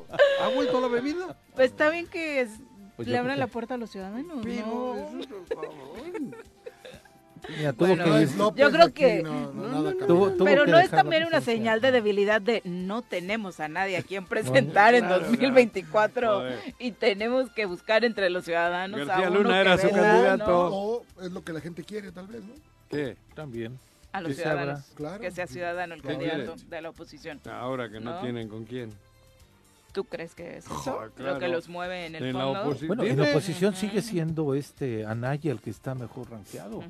Sí, joder. Terriblemente. Yo digo. creo que la polarización será tal que es, va a ser o uno, o me refiero, habrá dos candidatos, ¿no? Y el que sea del otro lado no necesariamente tiene que ser un destacado, como tampoco lo No, será de Morena. va a ¿no? haber un Ajá. candidato y otros en contra de él. No, me refiero, va a haber Claro, dos porque grupos no hay nada dos más. candidatos, no, solo no, va a haber uno. grupos, Juanjo, me refiero. Por eso. Punto. Morena y la Morena oposición y unida. la Y la oposición eso unida. te quiero decir, cabrón. O Pero sea, si tú me dices que pero- lo más destacado que hay en este país es Clara Sheinbaum, pues estamos hablando de otros idiomas. No, ¿por qué no? No, dime, no, dime de la oposición uno. sí. Pues No, tú yo- yo- dime. tú- si A ver, tú yo crees digo, que Claudia Sheinbaum Aquí hace todo un el mundo trabajo habla de impecable. tres hoy. No hablan de quinto. No, bueno, de- porque el presidente todos los días, a todas horas, No, no, ayer, no, no, tú no ayer me el hablas del ejército. ¿Hablas de candidatos locales ya tú? Dime a ver quién en, el, en la República Mexicana. Dime uno rápido. El Yo te- gobernador de Yucatán, No, no, dime el nombre, güey. Vila, Vila, Germán. con mejor Ese es el no, no, del no, no. centenario, con mejores números ¿Quién? y resultados ¿Pero que es? Sheinbaum. Si no lo conocen. Mauricio Vila. ¿No lo Ah, conoces ahorita tú? te has bueno, acordado, cabrón. escúchame. Escúchame. ¿Cómo no vas a conocer a Claudia Sheinbaum, a Marcelo Ebrard y al- a la otra cocholata si el presidente todos los días... Adal Ramones. ¿quién Adal, es? Adal Adal Ramones. Ramones. No, pues, Si todos los días el presidente... A ver, ayer día del ejército, ¿qué hacía en el no presidio Claudia Ramones, Sheinbaum? Perdón, en el Estado de Yo México. solo te digo, digo que el país hoy está, Está bien. el país está con Morena y los otros en contra de Morena. lo No más- hay, lo más no hay paradójico va a proyecto. ser, o es- Yo te digo que no hay ¿Me un proyecto político enfrente. Dime el proyecto Lo más político, interesante será Ah, bueno, cómo Morena es proyecto Claudia político. Sheinbaum, que es la corcholata preferida del presidente, está en riesgo latente de perder la Ciudad de México. Ahí te habla de algo... No, Sí, la está Ciudad de bien, México está pero hoy está perdida, ¿eh? Pero no, fíjate no me que- preocupo. que a ustedes les preocupa el candidato de no, Andrés para Manuel. nada, no, no, no. ¿Cómo no, cabrón? Aquí hay un proyecto político y Vamos, enfrente yo- no hay cada proyecto quien político. Que vea qué va a hay en su parcela. evitar que ese ¿Qué me proyecto político a mí siga. qué va a pasar en no hay Cuernavaca, que es donde capacidad yo de vivo, donde proyecto puedo tratar de político. hacer algo distinto. No les interesa. Lo demás, que les vaya bien y que Dios los bendiga. Punto, mi Juanji. ¿Cómo, cómo? Ahora te interrumpí. ¿Qué has No, dicho? que, que a mí que me interesa y qué puedo hacer, dónde puedo accionar en mi ciudad. Lo En que pasa es fuera de esto, pues, bienvenido, Está ¿no? bien. ¿de qué hablas de Claudia Sheinbaum? No, madre, me da risa que Claudia dices, Sheinbaum ¿quién los conoce? Pues, En modo la- no la en la. Ciudad de No hay México- proyecto político. En la Ciudad de México, Xochitl Galvez decir. está encabezando todas las No, encuestas. Xochitl, y después está Aguada Omar. y después está Omar Sí, por Harfuch, eso, pero- ¿no? Por Está parte de bien. Morena. Pero va arribita Xochitl, arribita de la gente de Morena en la Ciudad de México. Está bien. No, está- Bueno, está bien. Yo eso no. Pero dime un proyecto político. Es que yo te diría al revés. ¿no? Dime un proyecto, un proyecto político que no sea Andrés Manuel. La 4T es un proyecto eso, político. Por eso. La Juanjo. 4T es un proyecto político Pero que la tiene un 4T líder, güey. Andrés Manuel. No, hasta acabó. ahora, hasta ahora aquí solo había el neoliberalismo que era el, el Orejas. ¿Cómo se llama ese Orejas? Carlitos Salinas. Carlos Salinas, güey. si eres tan amable, Yo te digo. cinco secretarios de Estado hoy. ¿De Dame dónde? ¿De qué del- estado? Del país. ¿Cómo? Dime cinco ah, nombres. no, yo no me acuerdo los ah, nombres. Marcelo Ebrat, este. ¿Y quién más? Dime, dime tres más. Adán Ramón, Adán. El otro, este. Ya, son los que saben, porque son los que el presidente tiene. El de la luz. ¿Cómo se llama? Ese no es del gabinete. Ese no es del gabinete. Ah, no es del gabinete. No, no. Secretario, bueno, poderosísimo. No me acuerdo yo los nombres. Ah, bueno.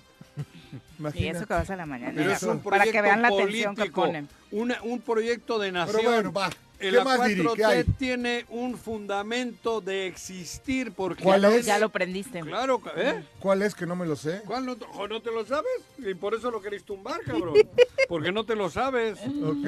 Está bien, pero que a mí no me importaría que haya otro proyecto político, pero es que no lo hay. Solo es joder a este saquen proyecto, digan cómo quieren que está el país, hacia dónde pues quieren ir. Pues ya está el proyecto ahí de Felipe Calderón ah, diciendo que los ciudadanos deben ah. tomar el, poder. Ah, eso es un proyecto. Que los ciudadanos, ese también es el lema de aquel. Eso es copiar al lema de aquel. Copy-paste ah, eh, de Felipe Calderón. Eso es, de, ¿cómo se llama? Plagio. Plagio. Plagio, plagio. Ni hables de plagio, que cada vez hay mayores problemas de Yasmina Esquivel. ¿eh? Yo creo que no le va a ir nada bien y va a terminar teniendo que dejar el. Yo creo que con tantita dignidad. Ya hubiera dejado. y con tantito cariño hacia quien la puso, para no exhibirlo más y exponerlo más, ya debió de haber renunciado. Probablemente. Yo ahí no, defiendo. duda. No, no, yo no defiendo a las nada más faltaba que defendiera. No, algo indefendible. Cada uno que, con su cucu que, que haga lo que quiera y luego que defienda lo que hace con él. Yo no me meto en eso. Cuidado, yo, ¿a qué te estoy diciendo el ejemplo de Morelos? Bueno, platícanos. ¿Tú crees que yo defiendo aquí a capa y espada faltaba que cada una de las reuniones que hacen por ahí esos tres o cuatro grupos? Faltaba que lo Oigan, en el... Para mí es otra cosa la izquierda y es otra cosa la ideología. Antes de irnos a pausa, en el mundo hoy sorprendió que la visita de Biden se diera justo en el Día del Presidente en los Estados Unidos, eh, pues no, no tuviera un evento dentro de su propio país, sino que despertara en Ucrania. El presidente Joe Biden visitó visitó Kiev para refrendar su inquebrantable apoyo a Ucrania, según lo dijo en su discurso durante una visita sorpresa este lunes en la que prometió entregar más armamento a los ucranianos a pocos días del primer aniversario de la invasión rusa. Anunciaré una nueva entrega de equipos esenciales, especialmente municiones de artillería, sistemas antitanque y radares de vigilancia aérea, señaló el presidente. Se trata de la primera visita de Biden al país en guerra desde que las tropas rusas lo invadieron el pasado 24 4 de febrero de 2022. Dio una rueda de prensa acompañado del presidente ucraniano Volodymyr Zelensky y dijo que entregará además 500 millones de dólares de ayuda suplementaria y que los detalles serán anunciados en los ¿eh? próximos días. El pueblo ucraniano, ¿eh? Bueno, nada más con la situación que vive el otro, eh, muy cerca de ahí, otra parte del mundo, Siria y, Turquía seguramente necesitarían este dinero pues muchísimo más ahora mismo, ¿no? Pero bueno. de guerra, ¿no? Es distinto. Es lo que le mueve. Ahí está su esposa con él. No. ¿Y el marido de la otra tampoco? No. Creo que se dieron un besito de piquito. Se dieron un besito, sí. Y no fue accidente, ¿eh? No, los esposos, los esposos de Biden y, bueno, la esposa de Biden y el esposo de Kamala Harris en un evento oficial eh, llegaron y se, bueno, las miradas desde que van avanzando ya iban enfocándose y no era la primera vez, según se sabe, ¿no? Ya es bueno, lo mejor que había pasado intrascendente. ¿no? Claro. pues muchos, muchos hablan con los gringos. Esperando a ver qué canción saca Shakira cabrón. Exacto. que sacas aquí Exacto. Bueno. Pero eh, sí se dan un besito de piquito más. Sí. mi amor, le digo, ¿no? Como parte de su cotidianidad. Eh, 8 con 10, vámonos a una pausa. Volvemos. Eh. Abrazo a nuestro querido Benjamín Gutiérrez de Tepoztlán, que obviamente es uno de los principales eh, radioescuchas de este programa histórico y que obviamente manifiesta su tristeza por lo ocurrido en su querido pueblo este fin de semana con la suspensión histórica de la participación de las comparsas por el tema de la seguridad. Dice, solo tenían una cosa que hacer, que era organizar bien un carnaval y ni siquiera lo lograron. Eh, y también comentar que sí, el cabildo también está dividido. Hay cinco regidores de Tepoztlán que están solicitando la destitución del presidente municipal por eh, este este tema, no por la visible falta de seguridad en, en el municipio. Dice Benjamín, muchas gracias, Benja. No, pues eh, es claro ejemplo de que las cosas no están bien. En Usos y costumbres. Yale Suárez, a través de Facebook, dice la mala organización, la poca seguridad. Eso fue lo que detonó todo. El que entrara tanta gente sin orden, es increíble que no supieran cuántos visitantes iban a recibir. Además, la venta de cervezas desbordada y los pleitos en cada esquina a la orden del día. Está como para no regresar, ¿no? Si sale lo bravo del pueblo teposteco, ¿no? Para defender su carnaval, ¿no? su carnaval y con todo el perjuicio que tuvo por estas malas decisiones del gobierno, ¿no? Exacto, son las 8 con 15, vamos al reporte del clima.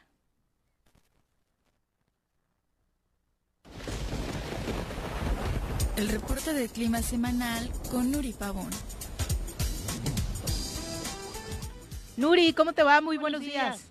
Hola, Viridiana, muy buenos días. Un gusto saludarlos. Saludo a todos tus compañeros. Saludos. Y por supuesto, un saludo para la auditoría deseándoles un excelente inicio de semana. Igualmente, Nuri, cuéntanos. Justo hablamos en uno de los cortes de que, bueno, aunque la primavera oficialmente entra hasta el 21 de marzo y falta un ratito para ello, un mes exactamente, pues ya sentimos un calor intenseando desde la semana pasada. Así es, Viridiana, estamos teniendo el incremento de temperaturas. De hecho, lo que fue todo el invierno no se tuvieron temperaturas eh, muy frías. Eh, lo que es el pronóstico del Servicio Meteorológico Nacional eh, ya adelantaba que íbamos a estar teniendo temperaturas por arriba de lo normal. No tuvimos temperaturas muy extremas. Y ahorita también para lo que es la primavera, los meses más calurosos aquí en el estado de Morelos, están pronosticando condiciones por arriba de de lo normal con respecto a lo que son las temperaturas máximas. Sí, dice, dice Cuanco, eh, la conclusión de Cuanco es que no hubo invierno. No hubo invierno. No, prácticamente no estuvimos teniendo, al menos en lo que es la zona de Huitzilac, no se presentó eh, temperaturas muy extremas. La más baja se fue de menos dos y esto en lo que fue ya las zonas más frías de, este municipio. Sí, menos dos es lo más bajo Pero un día o dos días, o sea, no, no, no ha habido un invierno de días de frío continuos no, así es, fue muy puntual y aparte son en zonas muy altas, por ejemplo en Laguna de Zempoala, que es donde se estuvieron registrando estas temperaturas, es una zona mucho más fría que lo que es la zona de Tres Marías o, lo que es el pueblo. Eh, y ahorita esta, estas meses, lo que sería a partir de marzo, abril, todavía a mediados de mayo, se sienten, es la época de más calor en lo que es el estado de Morelos y así que hay que irnos preparando porque sí estaríamos esperando condiciones eh, muy calurosas. Viene, viene eh, caliente. Esta semana en particular, Nuri, ¿cómo estará? Sí, vamos a seguir con este tiempo estable, cielo mayormente despejado. Eh, estaríamos esperando temperaturas elevadas en lo que es la zona metropolitana de Cuernavaca. Hoy la mínima presentándose en 14 grados, se espera se mantenga en lo que sería la semana. En la máxima de 30 31 grados en lo que es la zona de los Altos de Morelos, Huitzilac, amaneciendo a 4 grados, máximas de 24 a 25 grados. En lo que es la zona del oriente para Cuautla, temperaturas de 30 a 31 grados, mínimas de 15. Y en la zona sur, Jojutla, alcanzando 36 grados con mínimas de 16 grados centígrados.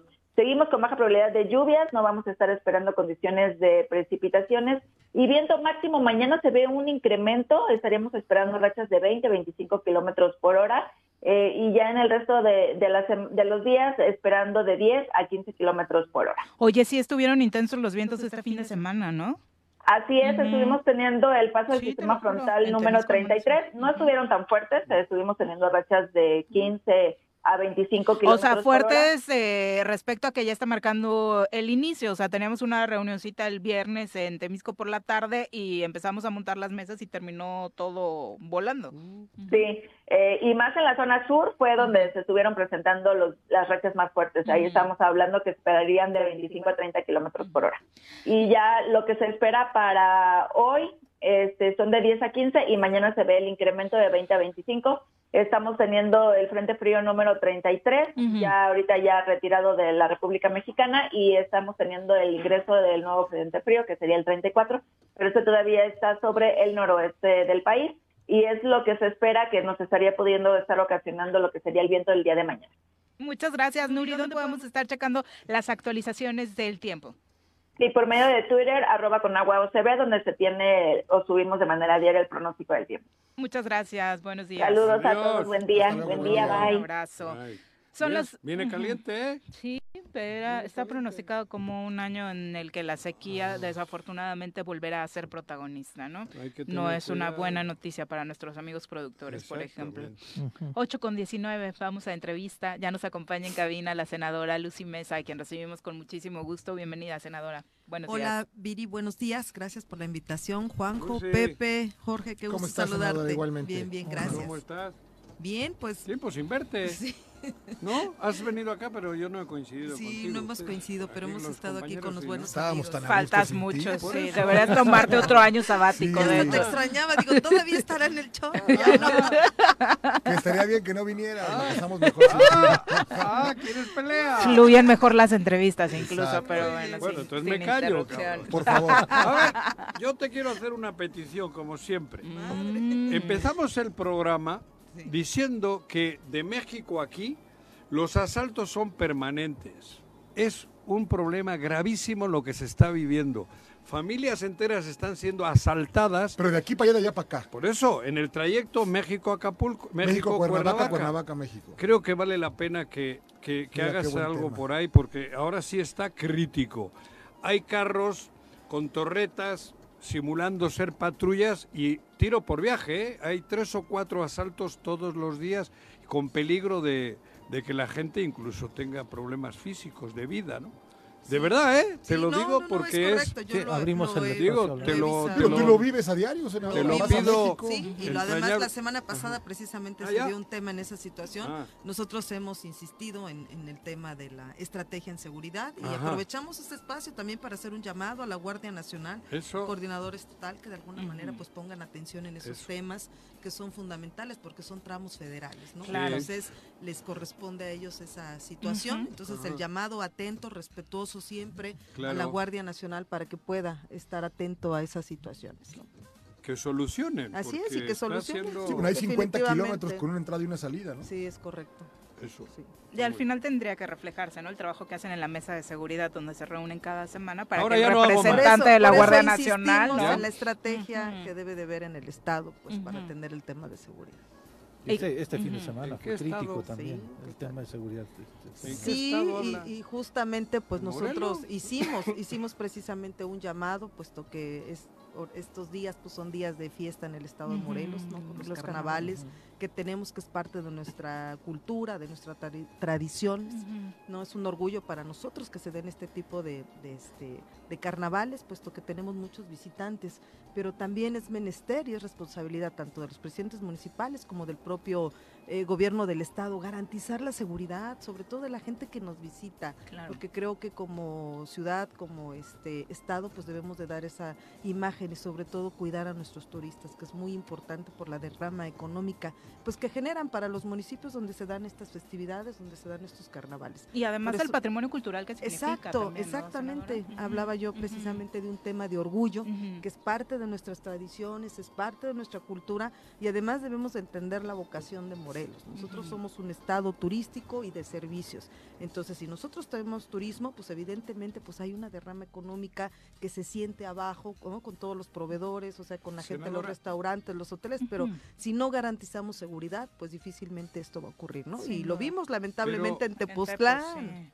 sí, que pudieron haber tenido el cupo hotelero al 100%, pero ¿quién va a regresar después de lo ocurrido? Hay quejas sobre la falta de elementos, habría que quitarle al, gobernador y a sus funcionarios los elementos que tienen de pues, personales. Pues ese es el tema, mira, Morelos tiene un déficit de 2.000 policías, o sea, estamos hablando de sí, pero si sacamos el número de cuánto tiene el gabinete nada más de manera personal, es increíble, ¿no? Tienen más policías que muchos municipios. para su cuidado personal, ¿no? De hecho, este, pues es parte de lo que nosotros siempre hemos insistido, ¿no? En tener una estrategia integral, este, donde de alguna manera pues se fortalezca este, la fuerza este, de seguridad pública, la fuerza del Estado en, materia de seguridad. tenemos un déficit de 2.000 policías y esto también incluye a los presidentes municipales. Ahora que aprobamos lo del, lo del quinto, transitorio, lo de la Guardia Nacional y todo ese tema, pues nosotros gestionamos un fondo de 50 mil millones para todo el, este, el país para fortalecer las policías estatales de los estados. Me parece que los estados se han hecho de la vista gorda, vamos a decirlo, con toda y también los presidentes municipales si quieren dejárselo todo a la Guardia Nacional, quieren dejárselo todo al ejército, y eso no se vale, no es correcto, porque ellos reciben partidas presupuestales exclusivamente para temas de seguridad pública. Entonces no se vale que se lo gasten en otras cosas y mientras los ciudadanos pues estén padeciendo un tema de inseguridad de manera permanente, de manera constante, porque la delincuencia sigue creciendo. Te pongo un ejemplo, en Cuautla, ayer en 48 horas nueve asesinatos violentos. No se puede, de verdad que no se puede cuando no hay voluntad política, cuando no hay una cabeza, cuando hay una dirección para poder controlar, porque eso está saliendo de las manos, es muy, muy grave y muy delicado. profundizar? Digo, porque creo que vale la pena. ¿Quién gobierna en Cuautla? Arredondo. ¿Y de qué partido? Ah, bueno, pues, llegó, por, las siglas de Morena, es cierto, llegó por las siglas de Morena. No evadimos la, pero más allá de los partidos, digo, más allá de los partidos políticos, creo que las personas este es importante, ¿no? La voluntad, aquí se ve hacia de Morena del partido que sea, bueno, aquí vemos en Cuernavaca, o sea, lo que está pasando en Cuernavaca, que gobierna otro partido distinto. El tema es, y volvemos a lo mismo, y es la misma problemática, volvemos a lo mismo, es voluntad política de querer hacer las cosas, voluntad de verdad de trabajar y de servicio, que es justamente lo que no vemos en el estado de Morelos. Pero ¿qué hay que hacer para verlo? Porque pues hablamos, es que, bueno, yo, yo en este, en este sentido, bueno, nosotros desde nuestro ámbito de competencia hemos hecho lo que nos corresponde, pero me parece que también hoy es menester de los ciudadanos, pues también exigir sus derechos, por eso pagan sus impuestos. Entonces, yo también veo una sociedad apagada, yo veo una sociedad pues a lo mejor con miedo, como tú dices, ¿no? Este, pues yo recuerdo cuando iniciamos hace veintitantos años en, la izquierda, en este movimiento, digo, pues nosotros éramos de los que, pues si no, algo no nos parecía, estábamos ya tomando el Congreso, tomábamos ciertas instalaciones, exigiendo que el gobierno y las instituciones cumplan para lo que fueron creadas. eso justamente es lo que no está pasando. Y eso es lo que debemos de hacer. Entonces yo invito a los ciudadanos a que pues realmente se manifiesten también y hagan valer sus derechos porque pagan sus impuestos. Y con esos impuestos se tienen que dar seguridad, tienen que dar servicios públicos. Pero no estamos confundiendo, vamos a debatir, no estamos confundiendo desde la misma izquierda porque yo hoy le veo a Ulises, levanta el puño, cabrón, parece el Che Guevara. Y es verdad, no, eh, te digo, a mí me parece justo lo que has dicho. Ustedes, digo, de izquierdas, de, de, arraigo, de todo. Y ahora, ¿quién va a salir a la calle?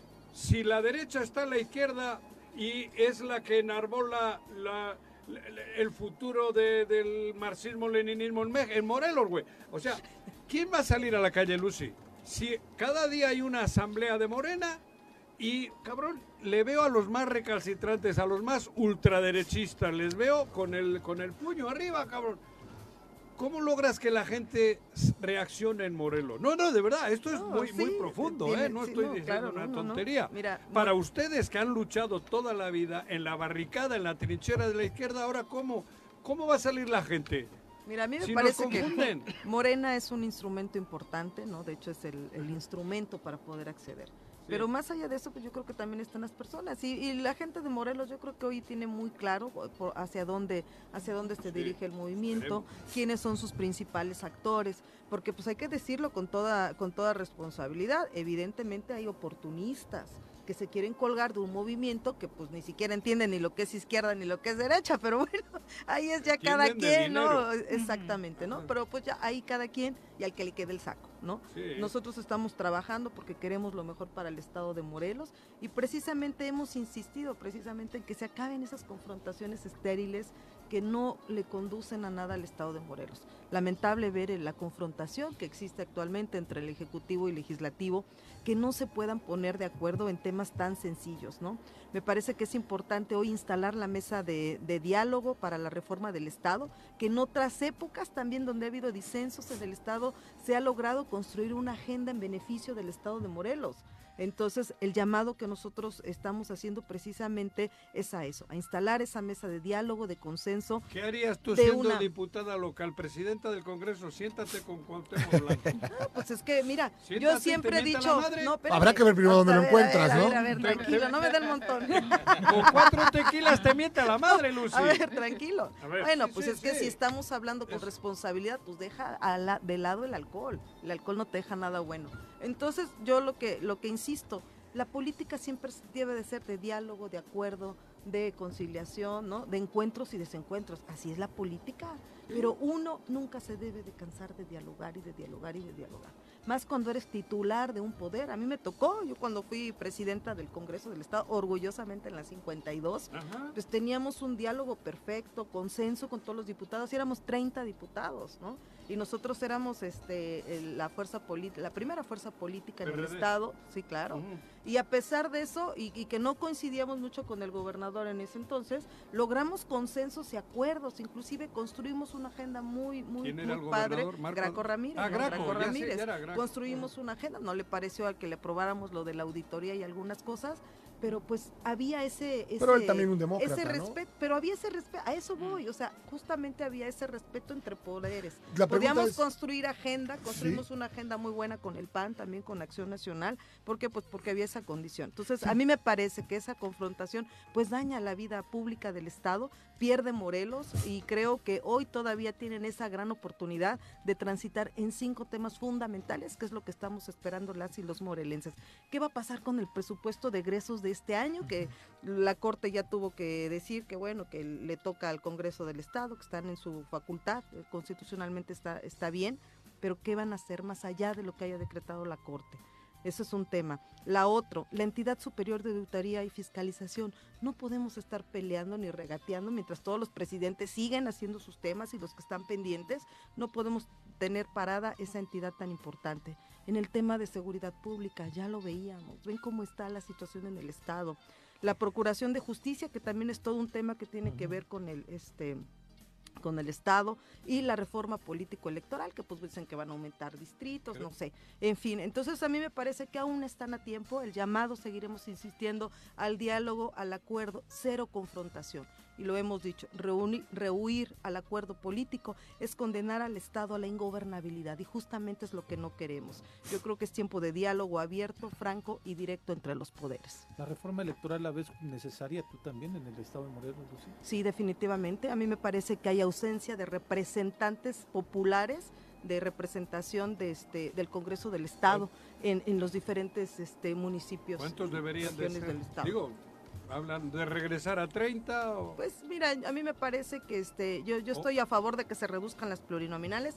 Yo nunca he sido diputada plurinominal, siempre en mayoría, yo estoy de acuerdo que se reduzcan las pluris, pero sí que se abran los distritos de mayoría. Yo sí, estoy a favor. no tiene nada que ver una cosa con la otra. Exactamente, no, pues a, ver, recordemos quién quién, destruyó el, sistema que teníamos. Rodrigo. Pues claro, tiene nombre y apellido. Rodrigo. Pero no arredondo, el otro. No, te, recuerdo. bueno, pero justamente no, no, no, con el afán de ser gobernador, bueno, pulverizó el Estado. Y fíjate, para que te acuerdes, güey. En la torre a los Por eso me salí de ahí. de izquierda, del, del PRD en ese entonces. O sea, a Cuautla le quitaron representación, a Cuernavaca, Jutepec. El más lastimado fue Cuernavaca con dos distritos, Cuautla con uno, Jutepec con otro. Pero aparte tienes en Cuernavaca que tiene que ver con Tlayacapan. Sí, o sea, nada que ver. Territorialmente. Pero no tiene lógica. No tiene lógica. Cosas municipio y las prioridades y las necesidades son otras. Punto. incluso en los municipios, Lucy, donde el alcalde gana y desafortunadamente su cabildo lo tiene en contra. Claro, por esa reforma es correcto, no hay gobernabilidad. Entonces normalmente aprovechan los regidores pues para, perdón, para hacerle manita a puerco al presidente. dinero para ellos. Exacto, y cada votación quieren un, algo, o un beneficio, o una corrupción. No se vale, no es correcto. Me parece que sí es importante, sobre todo porque estamos en la antesala del proceso de 2024. Y recuerden ustedes que pues antes de, son 90 días antes de que inicie el periodo electoral constitucionalmente, que es en septiembre, para poder hacer estas reformas. Si eso no sucede, pues ya nos amolamos. Otro, otro, ya, ya, valió. Pero aparte hasta en términos de probabilidad, 20 diputados es un rollo. O sea, ni siquiera pues da el número, ¿no? Es correcto. Porque con 7 paralizas el Estado. Es correcto. Punto. Exacto. Así de sencillo. Es correcto. Así es. Eso, pero a mí que me mira. No, nomás te digo tú porque trajiste a Cuauhtémoc y ya estamos como ah, yo traje a Cuauhtémoc. Sí. Y tú a Rodrigo, cabrón. No, Rodrigo aquí vivía. Ya. A Rodrigo, tú le metiste al ayuntamiento, cabrón. Estamos en entrevista con la senadora. Qué falta de, qué falta de respeto. A ver, Lucy, ahora vamos al grano. Ya que estás acá. ¿Qué va a pasar el 24? ¿Qué va a pasar el 24? ¿Qué va a pasar el 24 en Morelos? ¿Qué va a pasar el 24 en Morelos? ¿Eh? Hay una elección, ¿no? Hay una elección. Hay una elección. Yo lo único que Hay dos mujeres, ¿no? Una de derecha y una de izquierda. ¿Quién de derecha? Visibles, ¿no? ¿Quién hay de derecha? No sé, pues tú, tú has de saber más que yo. ¿Tú yo no sé quién hay mujer de derechas aquí. Una de derecha incrustada en la izquierda, ¿no? Ah. Ah. bueno, yo, este, bueno, yo les puedo decir que para 2024 llega la transformación a Morelos. Eso es importante y pues pedirle a la gente que siga teniendo confianza. Me parece que Morena va a ganar, tiene toda una posibilidad, siempre y cuando haya unidad al interior de Morena. Si no hay unidad, pues va a, estar complicado, va a estar complicado. No, yo, yo creo que sí, sí, este, hay condiciones para ganar. Digo, la marca es fuerte. ¿Por qué lo digo? Ay, bueno, habemos buenos candidatos. No, no, eso sin duda lo eres. O sea, pero una de la, la pregunta es, la pregunta es, a costa de todo eso, Morena tuvo unidad, ¿no? En elección anterior en torno a alguien que no merecía tener unidad. O sea, se disciplinaron y demás pensando que podía ser un gobierno distinto. ¿Pasará lo mismo? Pues no lo sé, no lo sé. Lo ¿Y la oposición en torno a quién iba unida? Quien llegue de candidato, Rodrigo pues tiene la, escuchar a la, senadora. la responsabilidad de construir la unidad en Moreno para que le vaya bien al Estado. A ver, pero hay nueve estados que van a entrar a la elección, cinco mujeres, y cuatro, Preferentemente cinco mujeres. Bueno, más o menos eso es lo que me han dicho. Morena sí es necesariamente porque Morena ha sido el gran impulsor en estas últimas legislaturas en impulsar la paridad horizontal y vertical en los tres niveles de gobierno y en los tres poderes de, Pero perfecto, ¿qué mandata el INE? Nada más para, digo, es una buena, no, no tenía idea. O sea, ¿tienen que ser cinco mujeres de acuerdo al INE o no? ¿O es un estatuto del pues partido? El, INE, si llevan tus estatutos. Escúchame, lo que pues te estoy respondiendo, güey. Inclusive yo te voy a comentar algo. Siete es el número, siete mujeres para la elección de 2024 es el número mágico para que puedas tener ahora sí una paridad horizontal y vertical en el país. en el país, en las gubernaturas. Estaríamos hablando que el número siete te daría 16 gobernadoras mujeres y 16 gobernadores hombres. Entonces, Morena es un movimiento progresista y por supuesto que Morena impulsa y apoya a las mujeres. ¿Y qué tiene Entonces, que puede ir en Morena hasta 7. ¿Y qué tiene que ocurrir en Morelos para que sea contemplada la mujer en Morena? ¿O cómo va a ser? ¿Qué, qué, de los nueve, ¿cómo van a distribuir dónde va mujer y dónde va hombre? Pues mira, de entrada va la encuesta. De entrada va la, encuesta la encuesta es el, es el digamos, es el, mecanismo, es el instrumento de Morena para elegir a las y los candidatos a los gobiernos de los estados.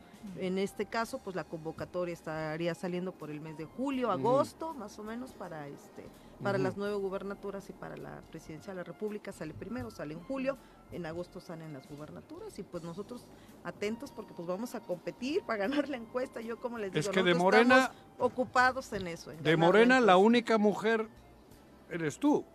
¿No? Pues hay más, ¿no? de Morena. De, bueno, pues, joder, de Morena, Morena, de, de Morena. De izquierda, ¿no? Yo no digo que, a ver, pero estoy hablando en su beneficio, mi querido Juan. Hay otras que han estado en el PAN, en el PRI, en la madre, güey. Pues, está bien.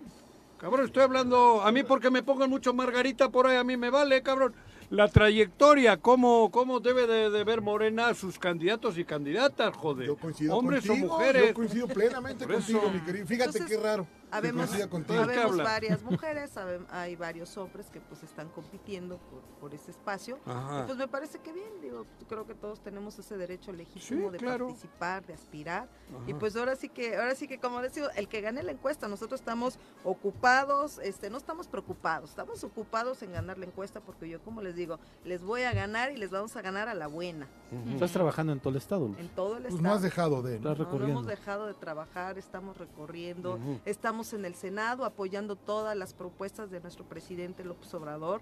Tenemos esta semana en el Senado, vamos a aprobar el Plan B.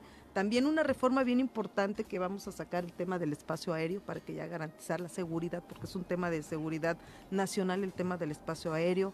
Sacamos lo de la alerta Amber también para obligar a todas las telefónicas este, del país a que cuando se active la alerta AMBER para la localización de personas extraviadas, en este caso menores, de edad, concretamente, este, que sean este, secuestrados, extraviados, en fin, los podamos recuperar a la brevedad a través de enviar mensajes de texto en el lugar de los hechos, ¿no? este, junto con las procuradurías este, de los estados o fiscalías de los estados para lograr su pronta recuperación. ¿Esta la presentaste tú recién? Una iniciativa, sí, la acabamos de dictaminar como presidenta de la Comisión de Comisión de este, Comunicaciones y Transportes y creo que pues esto va en beneficio de la sociedad y sobre todo para apoyar en esos momentos este, pues, complicados. ¿Presides la Comisión de Comunicación y Transportes? Soy presidenta de la Comisión ¿Qué hay con el cabotaje? Pues mira, todavía no. Lo digo porque muchos pilotos. Ya le, alguien le está no, No, para nada. No, ahí le trae a Jonathan bueno, yo soy, yo soy, yo soy, mi familia es pilotos aviadores, lo sabes y hay una preocupación. La familia de tu mujer. Por ahí, bueno, pues al final. Bueno, y tu papá también de vez en cuando, güey. Exacto. No, lo que quiero decir es, lo que quiero decir Por es. cierto, saludos a mi amigo Jorge Mir. Hay muchísima gente en Morelos que son pilotos aviadores. Sí. Y entiendo que hay una preocupación. Mira, no, no es tan así como lo dicen, lo que sí es que hay que acabar con algunos vicios y con algunas situaciones que hay. Todavía no nos llega la iniciativa, en cuanto tengamos nosotros la iniciativa, pues la daremos a conocer y la podemos debatir con todos. No, no, pero yo, yo fue una pregunta. Que te mandaron. No, te mandaron. vamos a hacer el espacio, vamos a, ver lo del espacio. Finalmente, senadora, ¿qué mensaje les dejas a los morelenses? Bueno, pues yo les digo a todos los morelenses, pues que no perdamos la fe en el Estado. Creo que tenemos un Estado maravilloso, este, donde tiene que haber oportunidades, que estén pendientes, que no pierdan la esperanza, sobre todo porque la transformación va a llegar a nuestro querido Estado de Morelos. Muchas gracias por acompañarnos. Gracias, Lucy. Muy buenas Suerte, senadora. Gracias. Son las 8 con 40. Ya ves que era mejor cuando no venías porque podíamos platicar más a gusto. ya no va, pensé que ya no estaba. Ya, ya no va a querer regresar. Volvemos. Das una hueva tremenda. al choro después del corte. 8 con 42 de la mañana. Eh, rapidísimo, Alex Gutiérrez, saludos. Dice que coincide totalmente con Juanjo en el tema de la 4T, porque pues en la oposición no se ve realmente un proyecto eh, que todo lo que hacen, al final, dice Alex, está basado en lo que hace o dice eh, quien protagoniza hoy la cuarta transformación. Entonces, Alex, un abrazo, muchas gracias por acompañarnos. Eh, también saludos para Jorge Armando Arroyo, que señala lo que debió hacer MC, el PRI, el PAN y el PRD después de 2018 fue lo primero, lo primero, pedirnos disculpas por haber destruido a México. Hoy, cuatro años después, no tienen proyecto político, no tienen candidatos y no nos pidieron disculpas. Creo que van muy tarde. Si no fuera por algunos medios de comunicación que a diario atacan al presidente, no habría ni asomos de oposición en el país. Bueno, pues ahí está. Gracias. ¿Quién ha dicho eso? Jorge Armando Voy a Arroyo. invitar a casa Hidalgo ese güey. ah, ya que te sobran, ¿no? Te no sobran hay- por ahí Como nadie gana el premio, apuestas. voy a invertir con los amigos como él, cabrón. Eh, y Benjamín Gutiérrez también dice, escuchándoles en vivo, porque hay manifestación en la Conagua, eh, por ahí labora, dice, creo que sobre Tepos, nada más comentar que necesita un plan estratégico sobre el tipo de turismo que queremos para el pueblo y también pensar a qué tipo de representantes estamos eligiendo. Ojalá que esto no pase, porque si no, esto será eh, Godom- eh, Sodoma y Gomorra. Eso dije. Eh, Muy 8 bien, con 44. Sodoma y Gomorra. Vamos con el doctor Ricardo Tapia. Yo de leyes no sé nadita, yo de leyes no sé nadita, pero en el choro mi me lo explica. Ay, yo no sé cuál sea Doctor, ¿cómo te va? Muy buenos días. Muy buenos días, mis queridos amigos, y pues bueno, ya aquí estamos para pl- platicar. El jueves de la ¿No semana... has agradecido el espacio en nombre tuyo Ah, y de la bueno, universidad? por el tiempo, pero Dale, dale. Muchísimas gracias a nombre propio y a nombre de la Universidad Autónoma del ¿Viste, Estado de? Morelos y del. Sistema Nacional de Investigadores de CONACYT. También. También. Y del El- ayuntamiento de mi pueblo, del Mona, También, también, de. San Pedro de los Aguaros. Ese. Tenemos poco tiempo. Ah, bueno, para sí, tú con tus payasadas. ¿eh? El pasado jueves entraron en vigor varias re- reformas interesantes a varias leyes en el Estado. Vamos a comentar muy rápidamente una al Código Penal, al artículo 327 del Código Penal del Estado de Morelos, en lo que tiene que ver con la ampliación del catálogo de conductas clasificadas como delito en relación al maltrato o crueldad en relación a los animales. Eh, a la lista que ya eh, existía eh, se agregan algunas conductas que voy a referir rápidamente. Ahora también será delito o ya es este delito descuidar las condiciones de albergue, sombra, espacio, alimento, luz, agua y descanso a tal grado que atente contra la salud de un animal. También suministrar a un animal objetos no digeribles de manera natural. También trasladar a un animal arrastrándolo o suspendido cuando se le cause sufrimiento. Esta es muy interesante, dice vender, donar, abandonar a un animal que, de acuerdo con su especie, no tenga la madurez biológica para sobrevivir separado de la madre. Y además otra, provocar la muerte de un animal sin previo dictamen por escrito de un médico veterinario que justifique la necesidad del sacrificio. Si se considera que hay que sacrificar por sufrimiento a un animal, primero hay que obtener ahora un, certificado, de un médico veterinario. Y aunque ya estaba eh, clasificado como delito el eh, realizar actos públicos de riñas de animales o cualquier otro espectáculo donde se mate, hiere, hostilice a los animales, ahora se agrega no solamente realizar, sino también el asistir es este delito, aunque acá todavía dice, salvo los espectáculos debidamente autorizados de conformidad con la ley estatal de fauna, y esta ley estatal de fauna, pues todavía en el artículo 12 nos habla de la posibilidad de las corridas de toros, novillos o becerros, charreadas y peleas de gallos. Creo que ahí hay una distorsión, una cuestión de normas en tensión porque por un lado se ha ido hacia una progresividad en cuanto a los derechos de los animales, aunque en México somos reacios a reconocer que los animales realmente tienen este, derechos, desde una visión internacionalista, desde el 78 había una declaración universal de los derechos de los animales avalada por la UNESCO y por la ONU. Aquí hemos sido muy reacios en reconocerle derechos, sí. Como en el fútbol con la FIFA. A, los animales, pero... Y sobre todo los fanáticos de este tipo de exhibiciones que acabas de mencionar, ¿no? o sea, hoy todavía vemos un grupo importantísimo porque van muchas firmas de gente en la Ciudad de México que quiere retomar las corridas. Claro, claro. Inclusive, eh, y, para ir este, cerrando... están en el mundo entero la sociedad, la que la mayoritaria, la que está aquí pasiva. Sí, pero mira, ya, ya hubo, ya hubo un caso en un estado, no recuerdo si del norte, del centro del país, a donde el legislativo estatal prohibió las eh, peleas de gallos. Y ah, entonces ahí eh, hubo un tema de amparo que se fue hasta la corte, argumentando el derecho a la cultura, el derecho a la libre profesión y la Corte lo que dijo es, no, o sea, en relación a eso se pueden hacer limitaciones porque va de por medio la vida, la integridad física de un ser viviente que siente que es un animal.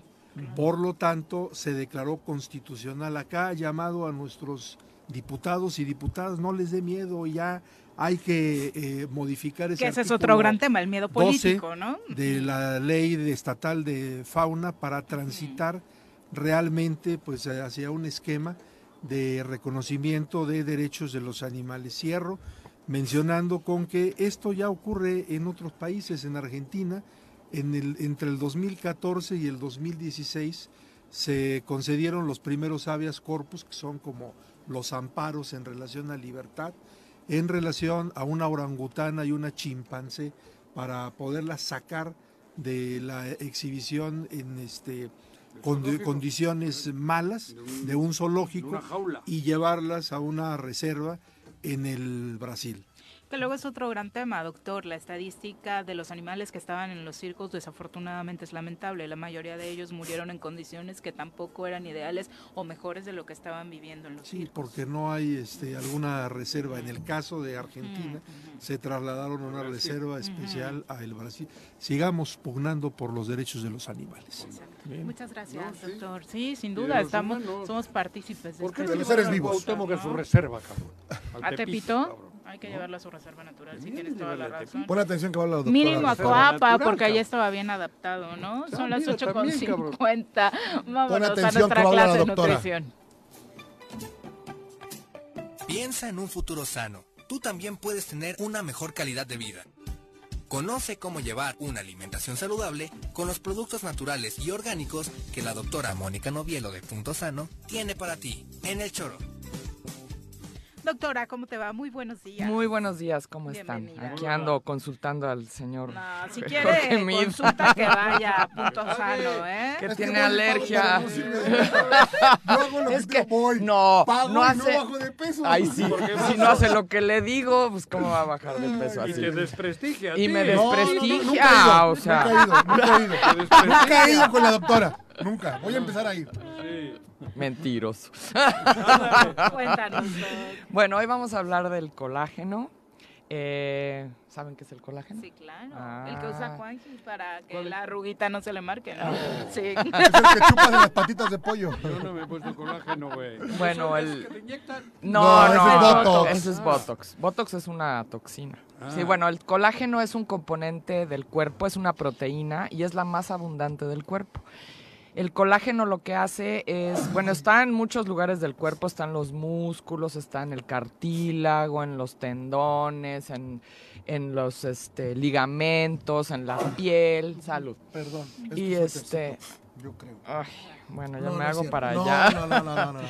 Bueno, em, el caso es que con los años este colágeno se va perdiendo, o sea, tenemos menos capacidad de producir colágeno en el cuerpo conforme nos vamos haciendo mayores, ¿no? Y el O sea, tú ya no problema, produces, Juan. el problema es que esto pasa pues desde los como 30 años, o sea, no se crean que más adelante, ¿no? Y empieza la bajada del colágeno, ¿no? Entonces, eh, bueno, ahora están como de moda estos... em, El hidrolizado, el, ¿no? el colágeno hidrolizado. Bueno, ¿qué es esto de hidrolizar? Lo que pasa es que el colágeno está compuesto por diferentes aminoácidos, porque es una proteína, y al hidrolizar, que hay varias maneras de hidrolizar, generalmente se hace, con agua caliente, es como una manera más mecánica, pero también le pueden poner enzimas o incluso químicos para como descomponer estos diferentes aminoácidos y que los podamos absorber con mayor facilidad. Eso es hidrolizar, ¿no? Entonces ese colágeno que vemos hidrolizado es que es, tiene como mayor biodisponibilidad, o sea, podemos absorberlo mucho Más mejor, rápido, más rápido y, y más fácil, ¿no? Entonces, eh, bueno, ¿qué, ¿qué puede hacer por nosotros el colágeno? Pues una es que está en la piel, ¿no? Entonces, eh, bueno, el co- o sea, abajito de nuestra piel tenemos mucho colágeno y otra, otro componente que se llama elastina. Y eso nos da elasticidad, nos da, hace que, que nos ve- veamos hidratados, ¿no? Por eso está muy relacionado con cuestiones de belleza, ¿no? O sea, no era Exacto. broma lo que le decía No, no o era sea, broma. Muchos productos para la arruguita y demás Sí, lo sí. traen sí o sí. Sí, y por ahí creo que sí lo inyectan, ¿eh? O sea, estas personas que hacen cosas de rejuvenecimiento, sí lo, sí lo llegan a inyectar, ¿no? Como para... Lo que pasa es que si tú ingieres colágeno o te lo inyectas, hace que tu mismo colágeno que tienes se active. Entonces hace que lo produzcas en mayor cantidad, ¿no? Entonces, bueno, eso te va a dar, les digo, elasticidad, les va a dar eh, hidratación a la piel, pero bueno, no solo a eso, porque está en los huesos, está en los cartílagos, entonces también vamos perdiendo, los cartílagos están entre los huesos, entonces si lo vamos perdiendo, pues se van juntando los huesos y eso hace que al rato les andan poniendo que una este, Prótesis. prótesis de cadera y cosas así, porque perdieron justamente el cartílago, que es como un El colchón empaque. Es que lo es que como va en medio. en lo que va en medio y es como una liga muy dura que hace que no choquen los dos huesos, ¿no? Entonces, eh, si nosotros tomamos colágeno y prevenimos, pues no nos va a pasar esto de perder ese cartílago. Pero también los ligamentos, eh, eh, todo lo que compone el hueso y lo que une luego los huesos o une el hueso con otra, con otra parte del cuerpo, también están compuestos en su mayoría de colágeno. Entonces, es muy importante que no se nos esté bajando este ¿Y cómo? Porque con los años, si se fijan, ya empieza la gente que se levanta y Que se te "Ay, queda ya me duele, sí, ay, no puedo mover la Rechinas, rodilla, ¿no? ay, rechina, así, ¿no? Entonces, Aquí eso a cada rato se escucha, se escucha a mi el derecha. el de- WD-40 a la mano. Pongo, Bueno, me pongo aceite. entonces hay que reponer, es no, aceite no, es colágeno. De hecho, se han hecho estudios donde se ha visto que, por ejemplo, en la osteoporosis, porque también está en, en los huesos, o sea, gente que tiene un tratamiento para, para la osteoporosis, si añaden colágeno, mejoran más que la gente que no está eh, consumiendo colágeno. O sea, y esos son estudios serios. También ¿Dónde para el ellos. colágeno? El colágeno está en las en los productos animales, ¿no? En el huevo, en el pollo, lo que Las decías Las de la patitas patita de pollo, sí. El caldo que te lo dan con una cara y sale la Sí, grasita. y de- que es el bueno, no la- lo que brinca. ahí- Eso gelatinoso. Lo gelatinoso. Eso, o sea, y de hecho si ustedes comen gelatina, o sea, la Ajá. Gelatina pues es colágeno, ¿no? Ahora, no vayan a comerse las gelatinas de esas de cajita que se llaman garies o son pura porquería. todas esas son puro colorante, azúcar. Entonces hay una grenetina natural y eso pueden usar para hacer una gelatina y esa es una manera de obtener colágeno. En China se usa hace muchos años, muchos siglos más bien, se usa hacer caldo de huesos. ¿No? Entonces, ahora está de moda para romper Y ahora el está de moda, ajá, hacer caldo de huesos, Sí, me porque pues no El tiene, experto mira, en dietas, nada más que no las aplicas, mi rey. Pero tú te comes el hueso, güey. No, no, los caldos de hueso aparte no es No, no, el barato, puro- es el problema. el caldo puro de hueso, caldo. Escucha eso porque para que Sí. aprendas. tú a la Entonces- doctora, no yo, güey. No, Ajá. para que sepas Y si haces un caldo de huesos, no tiene ninguna caloría, no tiene ningún... Caldo de este, hueso. Caldo de huesos, o sea, sin Es nada. un componente, ¿eh? No creas que es agarras los huesos de tu perro y lo haces. No. Escucha. Ajá, no, tienes, tiene que ser con alguna carne animal, ¿no? Y el puro hueso, que no es también fácil de conseguir, ¿no? Entonces también se puede hacer con pollo, tuétano. por ejemplo, el tuétano, Ah, ¿no? sí, Ese tipo de cosas, ¿no? Incluso huesos de pescado se pueden usar para hacer un caldo Ah, y eso tiene mucho Colágeno. colágeno, ¿no?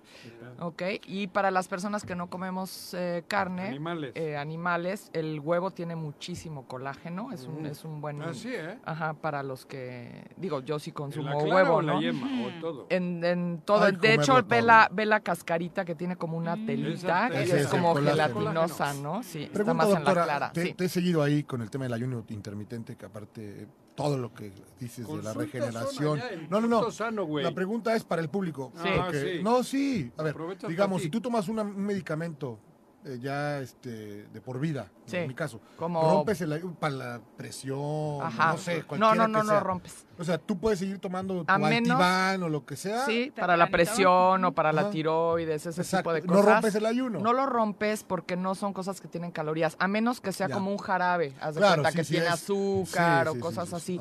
Pero si es una, pues es un, Una es un pastilla. químico, es una pastilla y no tiene ningún carbohidrato, vaya. Ok. Entonces no estás rompiendo ahí el ayuno. También con un caldo de huesos no, No no rompes. rompes, no rompes el sí, ayuno. ni té, ni café, ni, Ni caldo té, de ni huesos. Para los café. que llevan el ayuno Ajá, intermitente solo si tuviera verduras el caldo, ahí sí estás rompiendo porque las verduras Tienen tienen carbohidratos, Voy a ¿no? empezar hoy mismo en Entonces, ayuno. sí, no es una maravilla. ¿Traes Yo el lo hago hace colágeno en muchos pastillas, años. doctora? Traigo el colágeno en 16 horas o qué es lo recomendable? 16 mínimo. Sí, yo por ejemplo los miércoles hago 20, 22 horas, un día a la semana, pero más. Veme bien, 16 en... Ok, te voy, a, te voy a ir a pesar. No, espérate. Bueno, este colágeno es en cápsulas. Yo he probado el, por ejemplo, el que El es polvito. el polvito. Para mí es muy complicado porque nunca sé a dónde ponerlo. Para mí la cápsula es mucho más eh, Práctica. práctica, ¿no? Entonces, tres capsulitas de estas, que yo recomiendo una con cada comida, eh, te dan un gramo y medio de colágeno. Ya para si quieres reparar algo, yo recomendaría el doble. Por ejemplo, si tienes osteoporosis, osteopenia, o si tienes una lesión, por ejemplo, recomiendo que se tomen el doble, o sea, tres, tres gramos día, al día. gramos O sea, dos, dos con cada comida. Hay ¿no? uno que viene combinado, ¿no? Con ácido hialurónico. Sí, ahora se Lo que hay que fijarse son los gramos, entonces. Ah, Sí, del colágeno, Del ¿no? colágeno. Y hay también unos que vienen con vitamina C porque la vitamina C hace que absorbas bien el colágeno. Entonces hay que cuidar de consumir alimentos también con bastante vitamina C, ¿no? Y eso te puede ayudar a producir colágeno también, ¿no? Por ejemplo, los frutos rojos, la toronja, cosas de ese tipo. O hojas verdes también porque también tienen vitamina K2 que también ayuda mucho al hueso, ¿no? Perfecto. Ujú. Benjamín Gutiérrez dice, entonces sí es cierto eso del meme de salir con el colágeno para rejuvenecer. Ah, sí, claro. es un gran rejuvenecedor, claro que sí. Doc, ¿Dónde te encuentran? Estamos aquí en Plaza Andrómeda en el local 19. Perfecto, muchas gracias por Buenos acompañarnos. días a todos. ¿Qué hizo el Atlético de Autepec, Juanji, rápido? Ganamos 3-1. Mm, Y el Atlético de. Bilbao. Ese no, no, no, no, no sé, no lo vi. cabrón. Saludos del Cholo Simeone. Cholo nos ganó 0-1. 1-0 otra vez. cabrón. Mi Cruz Azul ganó, por fin, mira. sí. ¿El superinvicto quién es? Moreno. ¿Eh? ¿El superinvicto Ay, quién es? pues, Era lo importante que ganáramos. El equipo que más anotó en la jornada Ok, 8, Cruz Azul, ok. este fin de la semana. 2 en Déjame América, ¿no? Con un disfrutar. 6-2. Ya nos vamos, Jorge. Gracias. por acompañarnos. Gustazo Buenos verlos. días. Juanji, arriba buenos la días, 4T. señora Rece, buenos días. Eh, ya nos vamos, tu mochila, Juan José. Que tengan excelente inicio de semana.